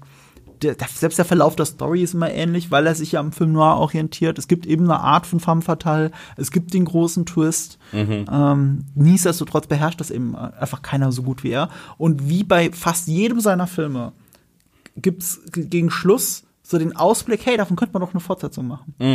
Und ich sitze dann immer da und warte auf diese Fortsetzung jahrzehntelang und es kommt keine. Die einzige Ausnahme ist Lethal Weapon. Und selbst Lethal Weapon, wo der zweite Teil von die Story, die, ich liebe ja Lethal Weapon 2, ich glaube, ich mag den sogar noch mehr als den ersten. Aber eigentlich ist nur die Story von Shane Black und Teile des Drehbuchs. Aber sein eigenes Drehbuch endete damit, dass Murtaugh stirbt. Und Shane Black behauptet bis heute, das ist das beste Drehbuch, das er je geschrieben hat. Und es hat sein Herz gebrochen. Als das Studio gesagt hat, nee, das geht das nicht, wir können den nicht sterben lassen, das ist ein geiles Franchise. Ja. Und dann haben sie ihm den Film abgenommen, haben das alles umgeschrieben. Und es ist immer noch ein mega geiler Film, aber ich würde gerne den Film sehen, den wir nicht gesehen haben. Und es wird halt nie passieren. Es ist so bitter, es ist so bitter. Ja, und deswegen, vielleicht auch deswegen gibt es einfach keine Fortsetzung von Shane Black-Filmen. Ich finde es aber nicht schlimm. Ich, ich, ich, ich werde lieber mit dem Gefühl zurückgelassen, gelassen, mehr haben zu wollen und es nicht zu kriegen, als direkt eine Fortsetzung zu kriegen und dann zu sagen, ah, das ist aber nicht so gut wie das, was ich mag. Und es macht mir eventuell sogar das kaputt, was ich mal mochte. Ich verstehe die Angst, aber ich finde Lethal Weapon 2, selbst in der kastrierten Version, Ja. ist sogar noch besser als der erste. Ich mag Lethal Weapon 2, verste- also das, Ja. ich, ich rede von Kiss Kiss Bang Bang. Ich finde, manchmal ist es gut, keine Fortsetzung zu machen. Wahrscheinlich schon. Kiss Kiss Bang Bang ist einer meiner Lieblingsfilme. Wie hätten sie das noch toppen können? Ja, The Nice, the, äh, the nice Guys will ich auch keine Vor. Ich liebe Doch, da will ich eine. Ich da nicht. will ich eine. Ich nicht. Unbedingt. Bitte, bitte, bitte Russell Crowe, speck ein bisschen ab, kratzt das Geld zusammen und macht einfach einen zweiten Teil von Nice Guys. zu gut, äh, zu gut, äh, um das jetzt zu machen, weil das Besondere an diesen Shane Black Stories, ich glaube, daran scheitert es halt auch Okay. häufig, äh, warum sie keine Fortsetzung, weil er ist sehr gut darin, diese zwei Charaktere zu nehmen, die von sehr unterschiedlichen Backgrounds und so weiter Mhm. kommen und sie zusammenzuwerfen. Aber von dem Zeitpunkt an, wo sie mal gebondet haben, haben wir nie wieder dieses geile Erlebnis, dass wir sie das erste Mal aufeinander werfen, weil danach äh, Ja. äh, schuldet es dem Franchise sich selbst, dass, dass es sehr viel äh, Wiederholungen gibt. Du hast absolut recht. Ja. Aber nochmal, Lethal Weapon 2. Ja. Da, da haben sie es ja geschafft, da- aber, nicht nur er aber alleine. Ausnahmen bestätigen die Regel. Deswegen. Aber er hat ja nie probiert. Ja, ja. Er hat ja nie ein zweit, sonst bei den Mhm. anderen Sachen einen zweiten Teil geschrieben. Ich habe immer so das Gefühl, er hätte es im Hinterkopf gehabt und dann ist es meistens am Erfolg gescheitert. Also auch The Nice Guys. Oh Gott, ich liebe diesen Film. aber Mhm. auch. Mhm. der spielt halt in den äh, fucking 70ern und das ist halt teuer, einen Film zu machen, der in den 70ern spielen soll. Ja. Ne? Und äh, auch wenn der jetzt kein Flop war, aber er hat nicht genug eingespielt, um eine Fortsetzung zu rechtfertigen. Und bei Kiss Kiss Bang Bang, äh, ja, auch kein Flop. Aber auch nicht erfolgreich genug, um eine Fortsetzung zu machen. Das war eben nur bei Lethal Weapon der Fall. Ja. Eigentlich komisch, wie es Shane Black geschafft hat, der bestbezahlte äh, Autor zu werden, ohne Filme zu schreiben, die Fortsetzungen kriegen. Ja. Eigentlich merkwürdig.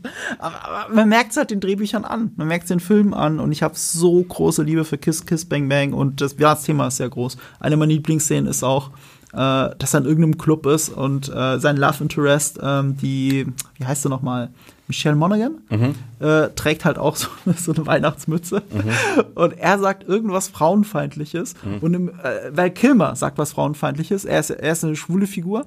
Und, und dann schmeißt jemand ein Glas. Und er duckt sich so weg und es fliegt einfach so drüber und er zuckt nicht mal und geht einfach weiter auf sie zu. Das ist auch so bezeichnend für Shane Black. Es ist so eine künstliche Szene. Also nichts davon, was in Shane Black-Filmen passiert, würde im echten Leben so passieren. Ja, klar. Die Dialoge sind so perfekt, die Situationen sind so perfekt, die Situationskomik. Aber das will es ja auch nicht sein. Es ist eine filmische Realität. Und was der Film auch nochmal schafft, ist, ähm, am Ende hat er tatsächlich eine erschütternde äh, Message, finde ich. Eigentlich anti, anti-Weihnachten. Ich, ich sehe schon an deinem Gesichtsausdruck. Du hast ihn halt nur einmal gesehen und weißt nicht mal ganz, wie er Zu aussieht. lange her, ja.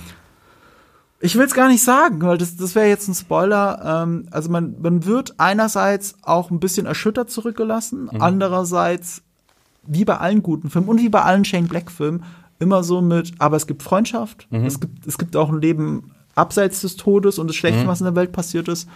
Und ähm, es, es erinnert mich immer an, an Casablanca. Alles, was, was, was Shane Black macht, egal wie tragisch es ist oder wie witzig es ist, am Ende laufen zwei Leute quasi in den Sonnenuntergang und sagen sich sinngemäß wie in Casablanca, das ist der Beginn einer wunderbaren Freundschaft. Und das macht es auch so schön. Das macht es auch so weihnachtlich. Deswegen äh, Kiss Kiss Bang Bang meine absolute Nummer drei. Dann mache ich mit meiner Nummer zwei weiter und die dürfte, glaube ich, niemanden überraschen. Chris Columbus, äh, Home Alone, Schrägstrich, Kevin allein zu Haus. Ich kann es bei dem Film recht kurz machen. Als ich ein Kind war, habe ich ihn, glaube ich, 40.000 Mal gesehen. So, äh, ich wollte Kevin sein. Ich fand das super.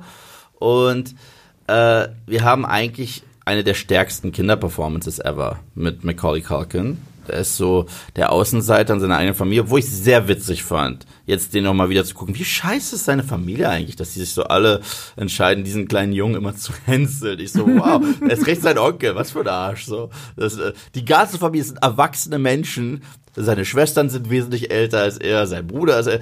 Und ja gut, dass, dass, dass das ältere Geschwister den Kleinen ärgern, okay. Aber dass die Erwachsenen alle mitmachen, ich so, was zur Hölle? Das ist schon ein bisschen drüber, aber nichtsdestotrotz. Der Film ist verdammt stark. Was dieser Film mir gegeben hat, ist äh, einen familientauglichen Joe Pesci. Wow. Okay. Also, äh, er kann auch lustig sein. Jetzt, wo ich lustig sage, wird er sicherlich mich fragen, funny how? Ähm, weil er in Goodfellas äh, sehr viel improvisiert hat und bösartig war und sein Humor ja auch dort war, aber es war ein sehr brutaler Humor. Wir wussten ganz genau, wenn er anfängt, Witze zu reißen, kann er auch gleich einen Kellner erschießen. Und hier probiert er PG-13-mäßig zu fluchen, deswegen gibt er einfach nur Geräusche von sich, anstatt Fuck macht er, was sehr lustig ist. Äh, und Daniel Stern. Diese zwei Verbrecher haben Slapstick perfektioniert. Also das ist wirklich, das ist teilweise Buster Keaton, das ist so spaßig. Alles läuft eigentlich auf dieses große äh, Finale hin. Ich meine, Kevin stellt da Fallen, er weiß ganz genau, da sind zwei Leute, die probieren in sein Haus einzudringen. Er wird äh, allein von seiner Familie, weil die Familie einfach die schlimmste Familie auf der Welt ist. Und auf einmal wehrt sich dieser kleine Junge. Und gleichzeitig ist der Film halt auch sehr herzlich. Wir sehen, das ist ähnlich wie bei Krampus, er hat sich gewünscht, dass seine Familie weg wäre. Und seine Familie hat ihn vergessen und ist weggefahren. Und jetzt ist sie weg. Er denkt sich, oh mein Gott. Und äh, anfangs findet er es ganz toll, weil wie toll ist es nicht, als Sechsjähriger so ein gigantisches Haus für sich zu haben und zu essen, was man will. Und ich esse jetzt Eis nachmittags anstatt äh, richtiges Mittagessen. Und aber dann fängt er natürlich an, sie zu vermissen. Und da kommt auch dieser Weihnachtscharakter. Es gibt diesen Nachbarn, vor den er, von dem er sich so fürchtet. Er denkt, das ist der gruseligste Mann ever. Und da gibt's auch düstere Legenden, dass er angeblich da Leichen verscharrt und das Salz benutzt, um, äh, um das zu verstecken. Aber tatsächlich ist das auch eine traurige Geschichte. Und er hat sich von seiner Familie entfremdet. Und wenn die beiden miteinander reden und er zum Schluss seine Enkeltochter sehen darf und sie umarmt, ey, Sorry, ich werde emotional. Ich, ich, ich, ich, ich werde ich werd da wirklich emotional. Ich die äh, erneut John Williams Musik, ich glaube, das ist John Williams Musik für den Film, kann ich auswendig, kann ich jetzt leider nicht äh, ansummen, weil das Video sonst direkt demonetarisiert ist. Liebe ich auch. Ähm, ich, ich kann nicht genug diesen Film loben für das, was er ist. Es ist halt ein absoluter Weihnachtskitsch. Und das muss man auch wissen, dass es sehr kitschig ist. Kitschig ist aber nicht zwingend was Schlimmes, gerade nicht in dieser Zeit. Ich muss zugeben. Ja. Ich, ich habe dir neulich das Geständnis gemacht. Ich habe es auch bestimmt schon mal irgendwo in die Kamera gesagt. Ich muss es jetzt aber auch noch mal sagen. Ich bin bis zum 12. Lebensjahr ohne Privatfernsehen aufgewachsen. Mhm. Und äh, es klingt, klingt wie eine harte Kindheit, das war es jetzt aber nicht. Es hat mich gezwungen, den Videorekorder programmieren zu lernen und äh, Sachen abends, die richtig interessante Sachen abends aufzunehmen und die dann den Rest meines Lebens zu gucken, rauf und runter. Mhm. Und das hat viel zu meiner Filmbildung äh, Bildung beigetragen, ohne dass mein Papa das wollte. Er war einfach nur der äh, Überzeugung, wozu braucht man Privatfernsehen? Mhm. Die drei Programme reichen doch, ARD, mhm. ZDF und die dritten. Und ähm, Deswegen bin ich ohne Kevin allein zu Hause aufgewachsen. Ich habe keine nostalgische Verbindung dazu. ist okay. Ist ja. Es ist okay. Es ist okay. Danke, danke. Ich habe keine nostalgische Verbindung dazu. Ich habe beide Filme gesehen. Schon länger her. Kann mich auch an wenig erinnern. Äh, an Trump-Auftritte im Hotel. Nein, das war Teil 2. Ja, ich weiß. Ah, ja. Den meine ich ja. Und ähm, im ersten vor allem die Home Invasion Sachen. Mhm. Und dann fast nichts mehr. Ich, ich, ich für mich, ich bin, ich bin mit Dennis aufgewachsen, wenn du den noch kennst. Ja, der hat Walter, Walter Matthau das Leben schwer gemacht und das funktioniert so fantastisch. Also Dennis ist der, ich weiß nicht mehr, wie der Darsteller hieß, aber der war definitiv schlechter als als, ja, als Macaulay Culkin, gar keine Frage. Aber Walter Matthau hat das so stark für mich gemacht und es hat es so ein bisschen nahbarer für mich gemacht. Und Kevin allein zu Hause war nicht meins und ich verstehe auch, warum das natürlich. Ich meine, nicht nur, dass es an Weihnachten spielt, es lebt auch die Weihnachtsmessage. So, mhm. deswegen ist Kevin allein zu Hause natürlich fantastisch dafür. Und es gibt sogar eine Sache, warum mich Kevin Kevin allein zu Hause nicht mag. Oh wow, jetzt kommt's. Weil sie diese Home Invasion Sachen so etabliert haben, dass zu viele Actionfilme Home Invasion drin haben. Ich hasse das in, in, also nicht in Kevin allein zu Hause, aber in jedem anderen Film, in dem das vorkommt. Bei, selbst bei Skyfall. Mhm. Es nervt mich, wenn eine Hauptfigur sich im Haus verbarrikadiert und Sachen baut, irgendwelche abstrusen Fallen, für die er stundenlang gebraucht haben muss, für den einen Moment, wenn jemand durch die Tür geht, an der richtigen Stelle steht und du dann noch einen blöden Knopf drücken musst, anstatt einfach mit deiner Pistole auf den zu schießen. Es macht mich immer wahnsinnig, sowas zu sehen. Es nervt mich, es, es, es sieht so ineffizient aus. Zum Beispiel einer meiner Lieblings-Actionfilme dieses Jahr war Nobody. Und die haben auch eine Home Invasion Szene. Und ich hasse das. Ich weiß, der letzte John Rambo Film hatte das. Das war ein Grund für mich, Ja. den nicht zu gucken. Ah, ich fand den unterhaltsam. Ich finde das so schrecklich. Nichts davon kommt an Kevin allein zu Haus ran. Aber dadurch, dass Kevin allein zu Haus das losgetreten hat, nervt es mich noch mehr. Aber deswegen habe ich eine beliebte Filmtheorie. Ja. Und zwar, dass Kevin allein zu Hause funktionieren kann als Prequel für John McClane. deswegen hat er auch so Bindungsängste mit seiner Familie. Ja. Und deswegen ist er auch so gut schon schnell eine One-Man-Army, wenn es äh, hart auf hart kommt. Aber es kann auch noch düsterer sein, dass äh, Kevin tatsächlich, Kevin McAllister, hat irgendwann seinen Namen um, äh, umgeändert in John Kramer und ist Jigsaw. Und deswegen achtet er auch darauf, dass diese Verbrecher wirklich leiden, wenn sie da, wenn sie da Leuten wehtun. Es gibt so viele. Äh, Predator ist ja auch zum Schluss so ein bisschen äh, Ke- Kevin McAllister, wenn, wenn es darum geht, wie er die Kreatur schnappt. Sie kriegt kein Bügeleisen auf dem Kopf, sondern so einen großen Baumstamm. Ich liebe es, sorry. Ich, ich, find- und ich finde, der Film hat auch gute Hidden Exposition. Was ich damit meine ist, wir sehen ja so ein bisschen seinen Alltag. Wir sehen, dass er so ein bisschen rumspielt mit dem äh, Gewehr seines Bruders, aber das macht er halt, weil es Kinder machen und er will dann solche Zinnsoldaten abknallen. Und er äh, traut sich rein in den Keller, vor, den, vor dem er immer Angst hat und so weiter. Und genau das, da kommen ihm dann später die Ideen, genau dieses Haus, vor dem er auch teilweise Angst hat, gegen die Verbrecher einzusetzen. Das ist Hidden Exposition. Es, gibt nicht die eine Szene, die irgendwie alles erklärt, sondern es ist eine unterhaltsame Szene für sich, die dann, die dann übrigens clever in einem Drehbuch Setup ist für das, was Ja. wir später haben. Sowas haben wir in äh, Once Upon a Time in Hollywood. Haben wir das gleich zweimal. Wir haben einen Gag, wo Leo DiCaprio mit einem Flammenwerfer trainiert. Und es ist eine verdammt witzige Szene. Aber wir wussten halt nicht, dass der später nochmal zurückkommt. Oder wir haben eine sehr charmante Szene, wo wir sehen, wie Brad Pitt mit seinem Hund interagiert. Und ihm bei, und wir lernen, ah, okay, der Hund hört ja richtig gut. Und es ist eigentlich eine süße Szene. Wir wissen nicht, dass das später nochmal zurückkommt. Und das ist sehr clevere Hidden Exposition. Und sowas liebe ich in Filmen. Ja, da hast du absolut recht. Also der, ist auf jeden Fall clever. Leider nicht bei mir. Ähm, hat es aus. Also bei mir gibt es einfach keine nostalgische Verbindung ja. zu Kevin Alleins Haus. Und das Witzige ist, bei meinem Platz 2 gibt es auch keine Nostal Oh, sorry. gibt es auch keine nostalgische Verbindung. Mhm. Weil dieser Film erst ein paar Jahre alt ist. Ich glaube, zwei oder drei Jahre. Okay. Und seitdem gucke ich noch jedes Jahr. Und er wurde instant zu einem meiner absoluten Lieblingsweihnachtsfilme. Deswegen ist er ja auch auf Platz zwei. Ich liebe ihn. Ihr könnt ihn alle gucken, wenn ihr ein Netflix-Abo habt. Und es ist der einzige Film auf seiner Liste, den ich nicht gesehen habe. Das ist wirklich traurig.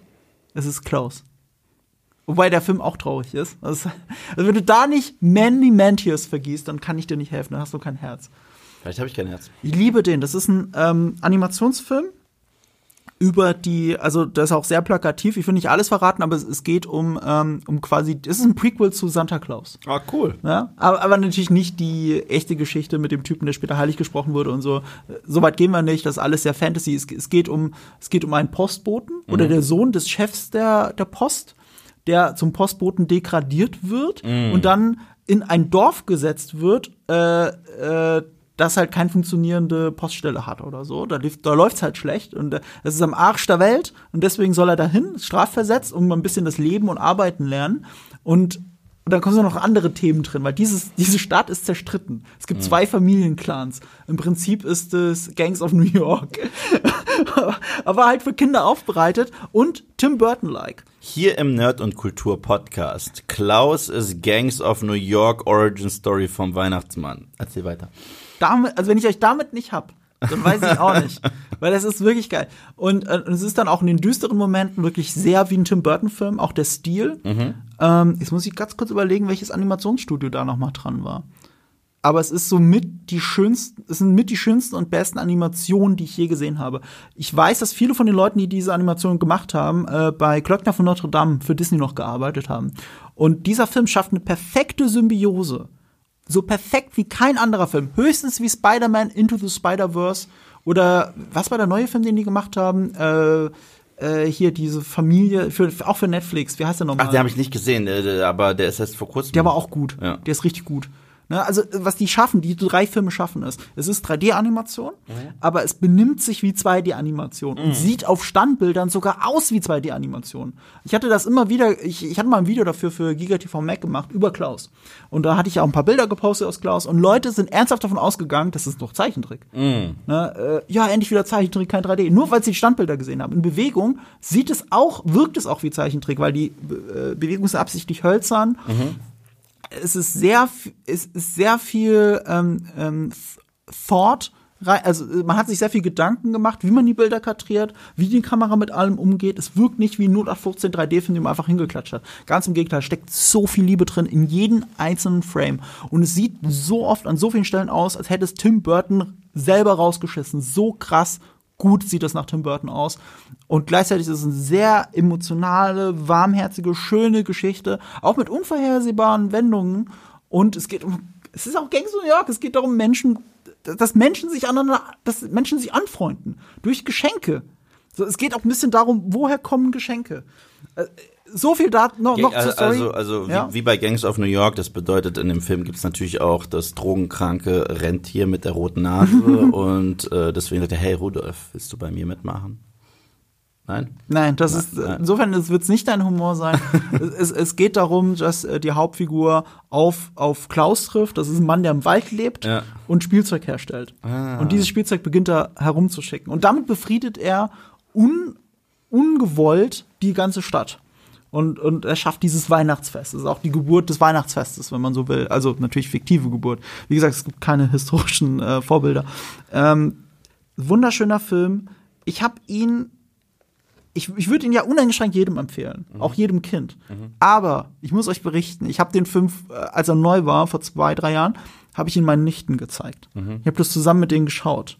Und am Ende des Films habe ich geflennt wie noch was und die zwei saßen neben mir so, warum heult Marco? Warum heult er? Ich habe das nicht verstanden. Die waren wie alt?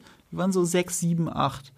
Ich hätte gedacht, Aber das er erreicht sie schon mehr. Ihr hat ihnen gefallen, äh, wie, wie, aber wenn nicht mehr als jeder andere 3D-Animationsfilm, den ich Ihnen jetzt gezeigt hätte. Ich war hin und weg.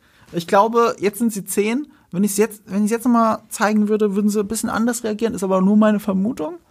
Ähm, ja, also ich kann es nicht uneingeschränkt empfehlen, zumindest nicht uneingeschränkt als der Filmklassiker, der für mich jetzt schon ist. Es ist ein moderner Filmklassiker. Wie oft hat man das denn in den letzten 20 Jahren, dass, ein, dass, dass du einen Film siehst und weißt, der ist zeitlos, den werde ich für den Rest meines Lebens einmal im Jahr schauen, vielleicht alle zwei Jahre, aber definitiv noch sehr oft und ich werde ihn sehr vielen Menschen zeigen und das ist Klaus.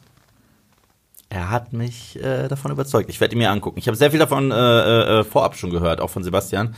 Ähm, ich weiß nicht, warum ich noch nicht dazu gekommen bin. Ich bin immer so, ich bin gerade irgendwie bei Anima. kalt und zynisch. Ja, ja, wahrscheinlich. Nein, ich, ich bin, äh, ich bin immer so ein bisschen zögerlich, wenn es um Animation geht, auch komplett ohne Grund. Komple also es gibt nicht mal einen vernünftigen Grund. Wenn ihr jetzt einen von mir hören wollt, den, den gibt es nicht. Aber häufig, wenn ich da reinkomme, wie gesagt, eine meiner Lieblingsserien, für mich die beste Jahr, die beste Serie der letzten zehn Jahre ist für mich wahrscheinlich BoJack Horseman. Und äh, es hat sehr lange gedauert, bis man mich dazu bekommen hat, das zu schauen.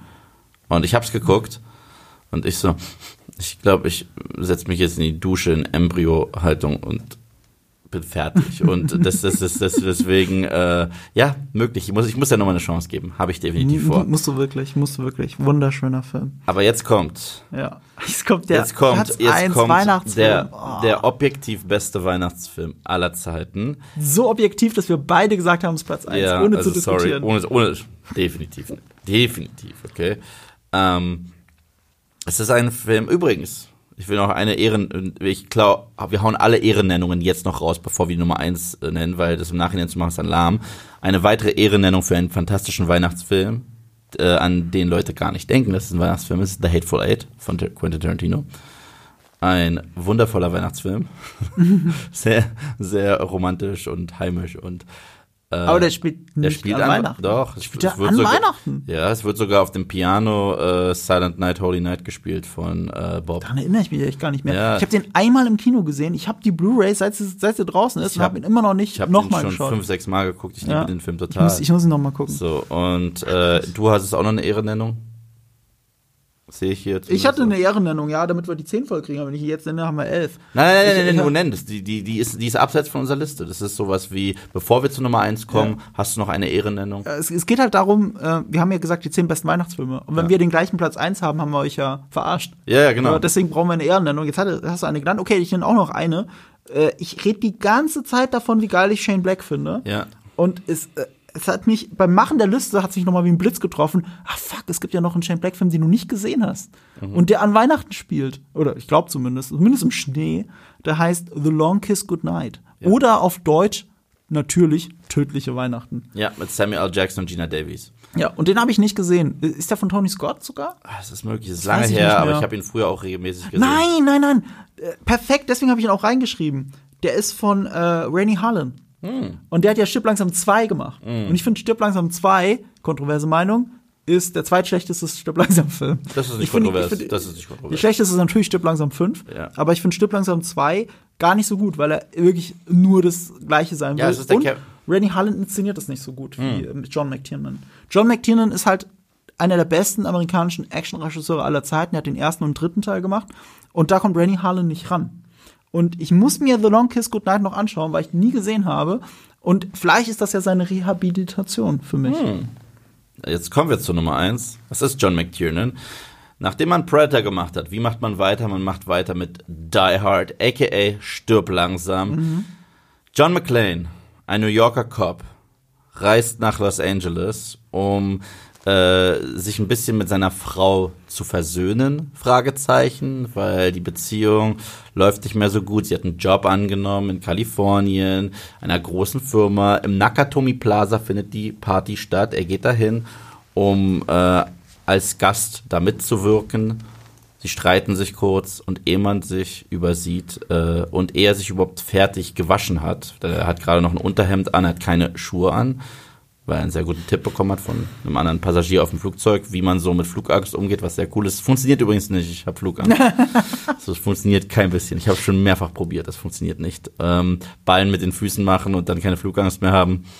Nein, ich habe die immer noch. Also, äh, aber auf einmal kommt Mr. Alan Rickman, Hans fucking Gruber persönlich, mit seinem Ladies and Gentlemen und wir haben einfach den ultimativen Action-Weihnachtsfilm aller Zeiten. Marco, Es ist einer der ultimativsten Actionfilme überhaupt. ja, es ist meine Nummer eins. damit fängt es ja erstmal an. Es ist einer der besten Actionfilme ever.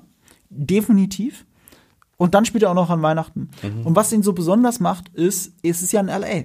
In L.A. ist das unweihnachtlich, unweihnachtlichste, was es überhaupt gibt in den USA. Klar. Es ist, es ist, die Sonne knallt, es ist nirgends Schnee, du kannst da höchstens irgendwie Weihnachtsdoku reinmachen, Mhm. aber es wirkt, es wirkt ja äh, wie eine Paro als würde man sich über Weihnachten lustig machen. Mhm. Er kommt ja aus New York rüber geflogen. Und in New York liegt ja gerade der Schnee. New York Mhm. steht für Weihnachten in den USA.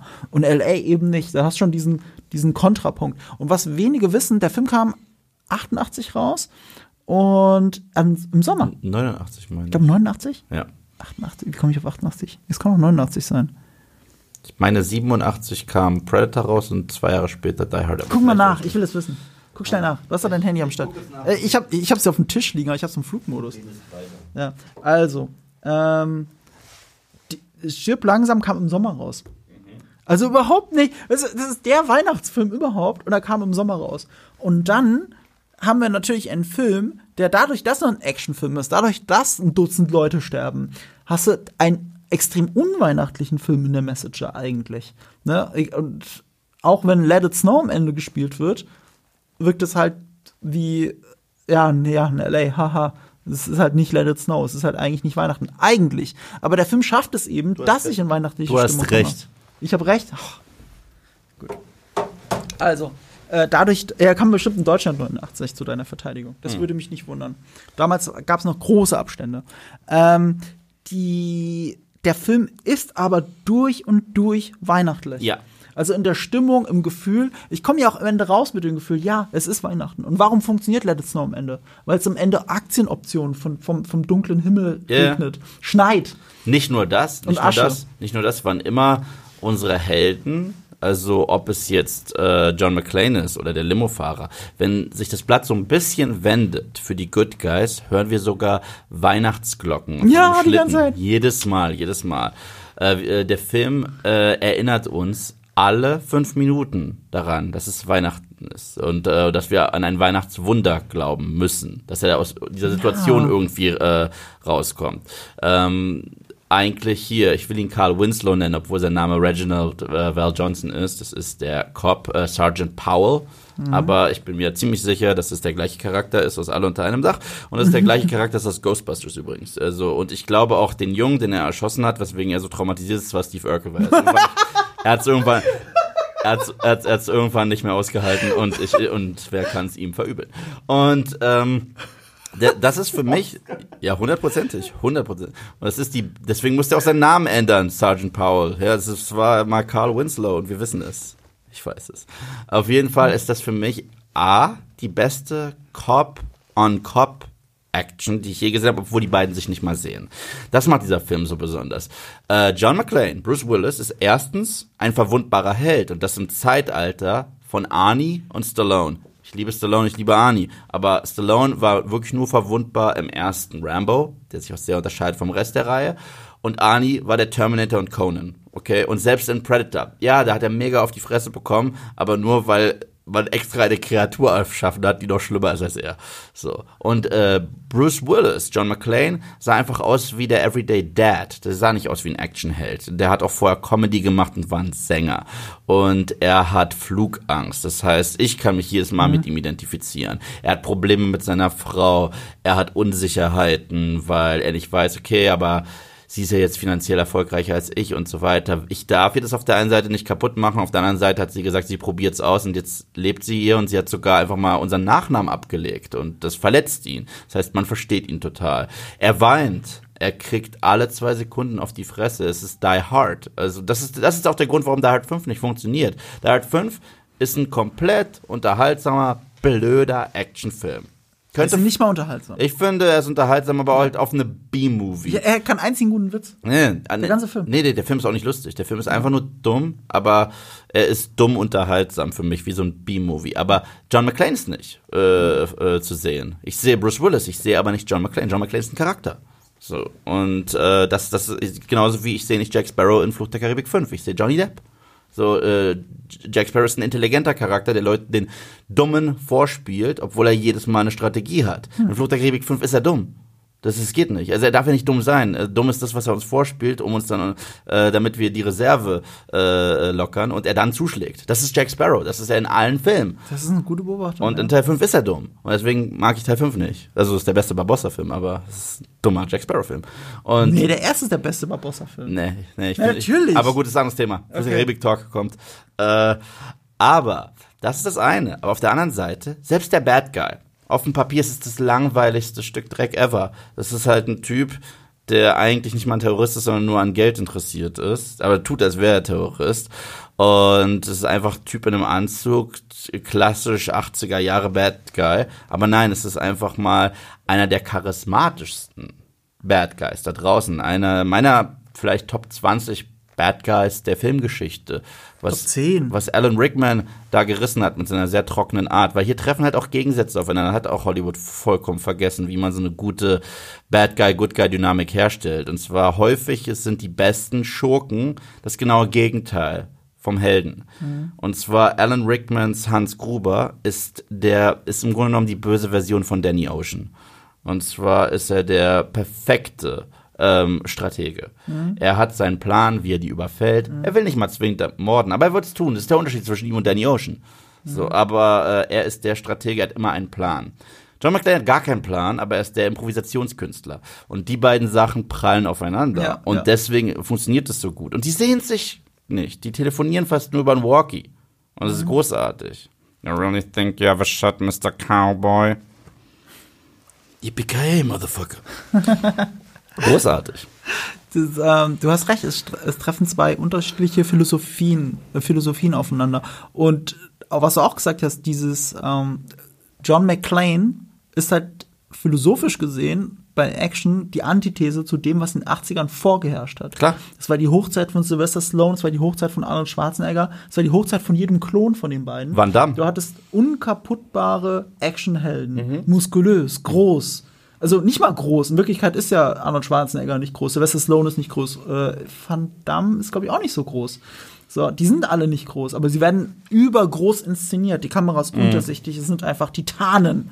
Ne? Und dann hast du John McClane, der Typ im Unterhemd ohne Schuhe, Mhm. der, wie du gesagt, auch gesagt hast, auch weinst, private Probleme hat, Ja. Mhm. Ängste hat. Und das ist die Antithese dazu. Ja. Und das war, und damit hat er eine Ära, das Ende einer Ära eingeleitet eigentlich. Dieser 80er Jahre Action. Ich glaube, die hatte Theorie, streng genommen, lebt die noch kurz mit Terminator 1991 noch mit auf und flammt noch mal auf und dann erlischt wirklich diese Flamme. Und dann hast du nur noch Parodien darauf, sowas wie, ähm, wie heißt er noch mal? Äh, hier, äh, der mit ähm, äh, Jamie Lee Curtis und Arnold Schwarzenegger, True Lies. True Lies ist super. Ja, das ist ja aber- gleichzeitig eine Parodie Ja, ja, aber, ja aber, aber, aber das Spannende ist, das ist spannend, dass du T2, also Judgment Day erwähnst. Da ist Arnie das auch schon nicht mehr. Weil Arnie ist ein Auslaufmodell und der T1000 macht ihn die ganze Okay, Zeit stimmt, platt. du hast recht, das ist ein das, wollte- das, das Auslaufmodell. wollte ich sagen. Ja. Ähm, Arnie ist die Zerstörung.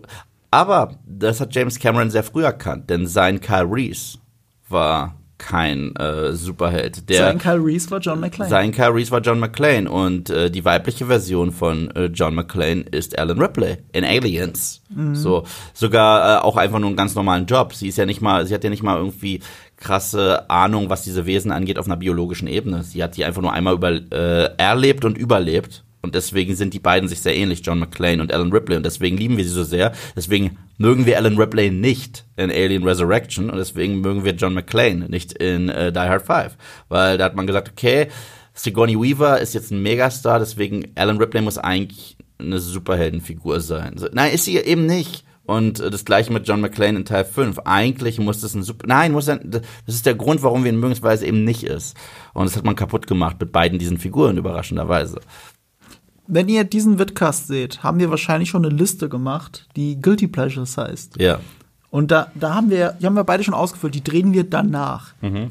Aber ich habe gerade, während du geredet hast, überlegt, eigentlich könnte ich auch Alien die Wiedergeburt da reinpacken. Und jetzt habe ich. äh, Okay, das Du hast mich gerade getriggert, weil ich finde die Wiedergeburt total geil, aber darüber reden wir ja, ein anderes Mal. Ja, ja. Und Aber du hast recht mit Ja. deiner Annahme. Ja. Ja. Das sind nahbare Actionhelden, die verletzlich sind, die bluten. Ja. Das ist, das ist ja das Verrückte. Sie bluten die ganze Zeit und das ist nicht normal. Und ultimative äh, äh, Szene dafür in Die Hard ist eben das Laufen über die Scherben. Ja. Ne? Also diese Verletzlichkeit und, und du selbst. Ich meine, ich habe den Film noch nie gesehen. Ich gucke ihn jedes Jahr, aber ich habe ihn noch nie gesehen, ohne zusammenzuzucken und so ah, und so diese Szenen er sehen. die Scherben rauszieht Ja, im. Badezimmer. Ja. Ah. Und äh, wie gesagt, hier zitiert sich äh, John McTiernan selbst. Wir sehen ihn andauernd bluten. Was ist die ikonischste Line aus Predator? If it Mhm. bleeds, we can kill it. So, denn er hätte sterben können. Und das ist das Besondere. Gleichzeitig haben wir auch einen meiner Lieblingsstunts und das ist, äh, wenn John McClane mit dem ähm, mit dem Sch äh, Schlauch Ich wusste, dass du sagst, ja. ja, mit dem Schlauch vom Dach springt, weil, äh, weil das Dach äh, in die Luft gejagt wird. Und erneut, sehr Ghostbusters-like, was wir äh, in unserem Halloween-Talk hatten. Selbst alle, die eigentlich auf seiner Seite stehen sollten, machen es für ihn nur schwerer. Die Regierung macht es für ihn schwerer. Die jagen alles in die Luft.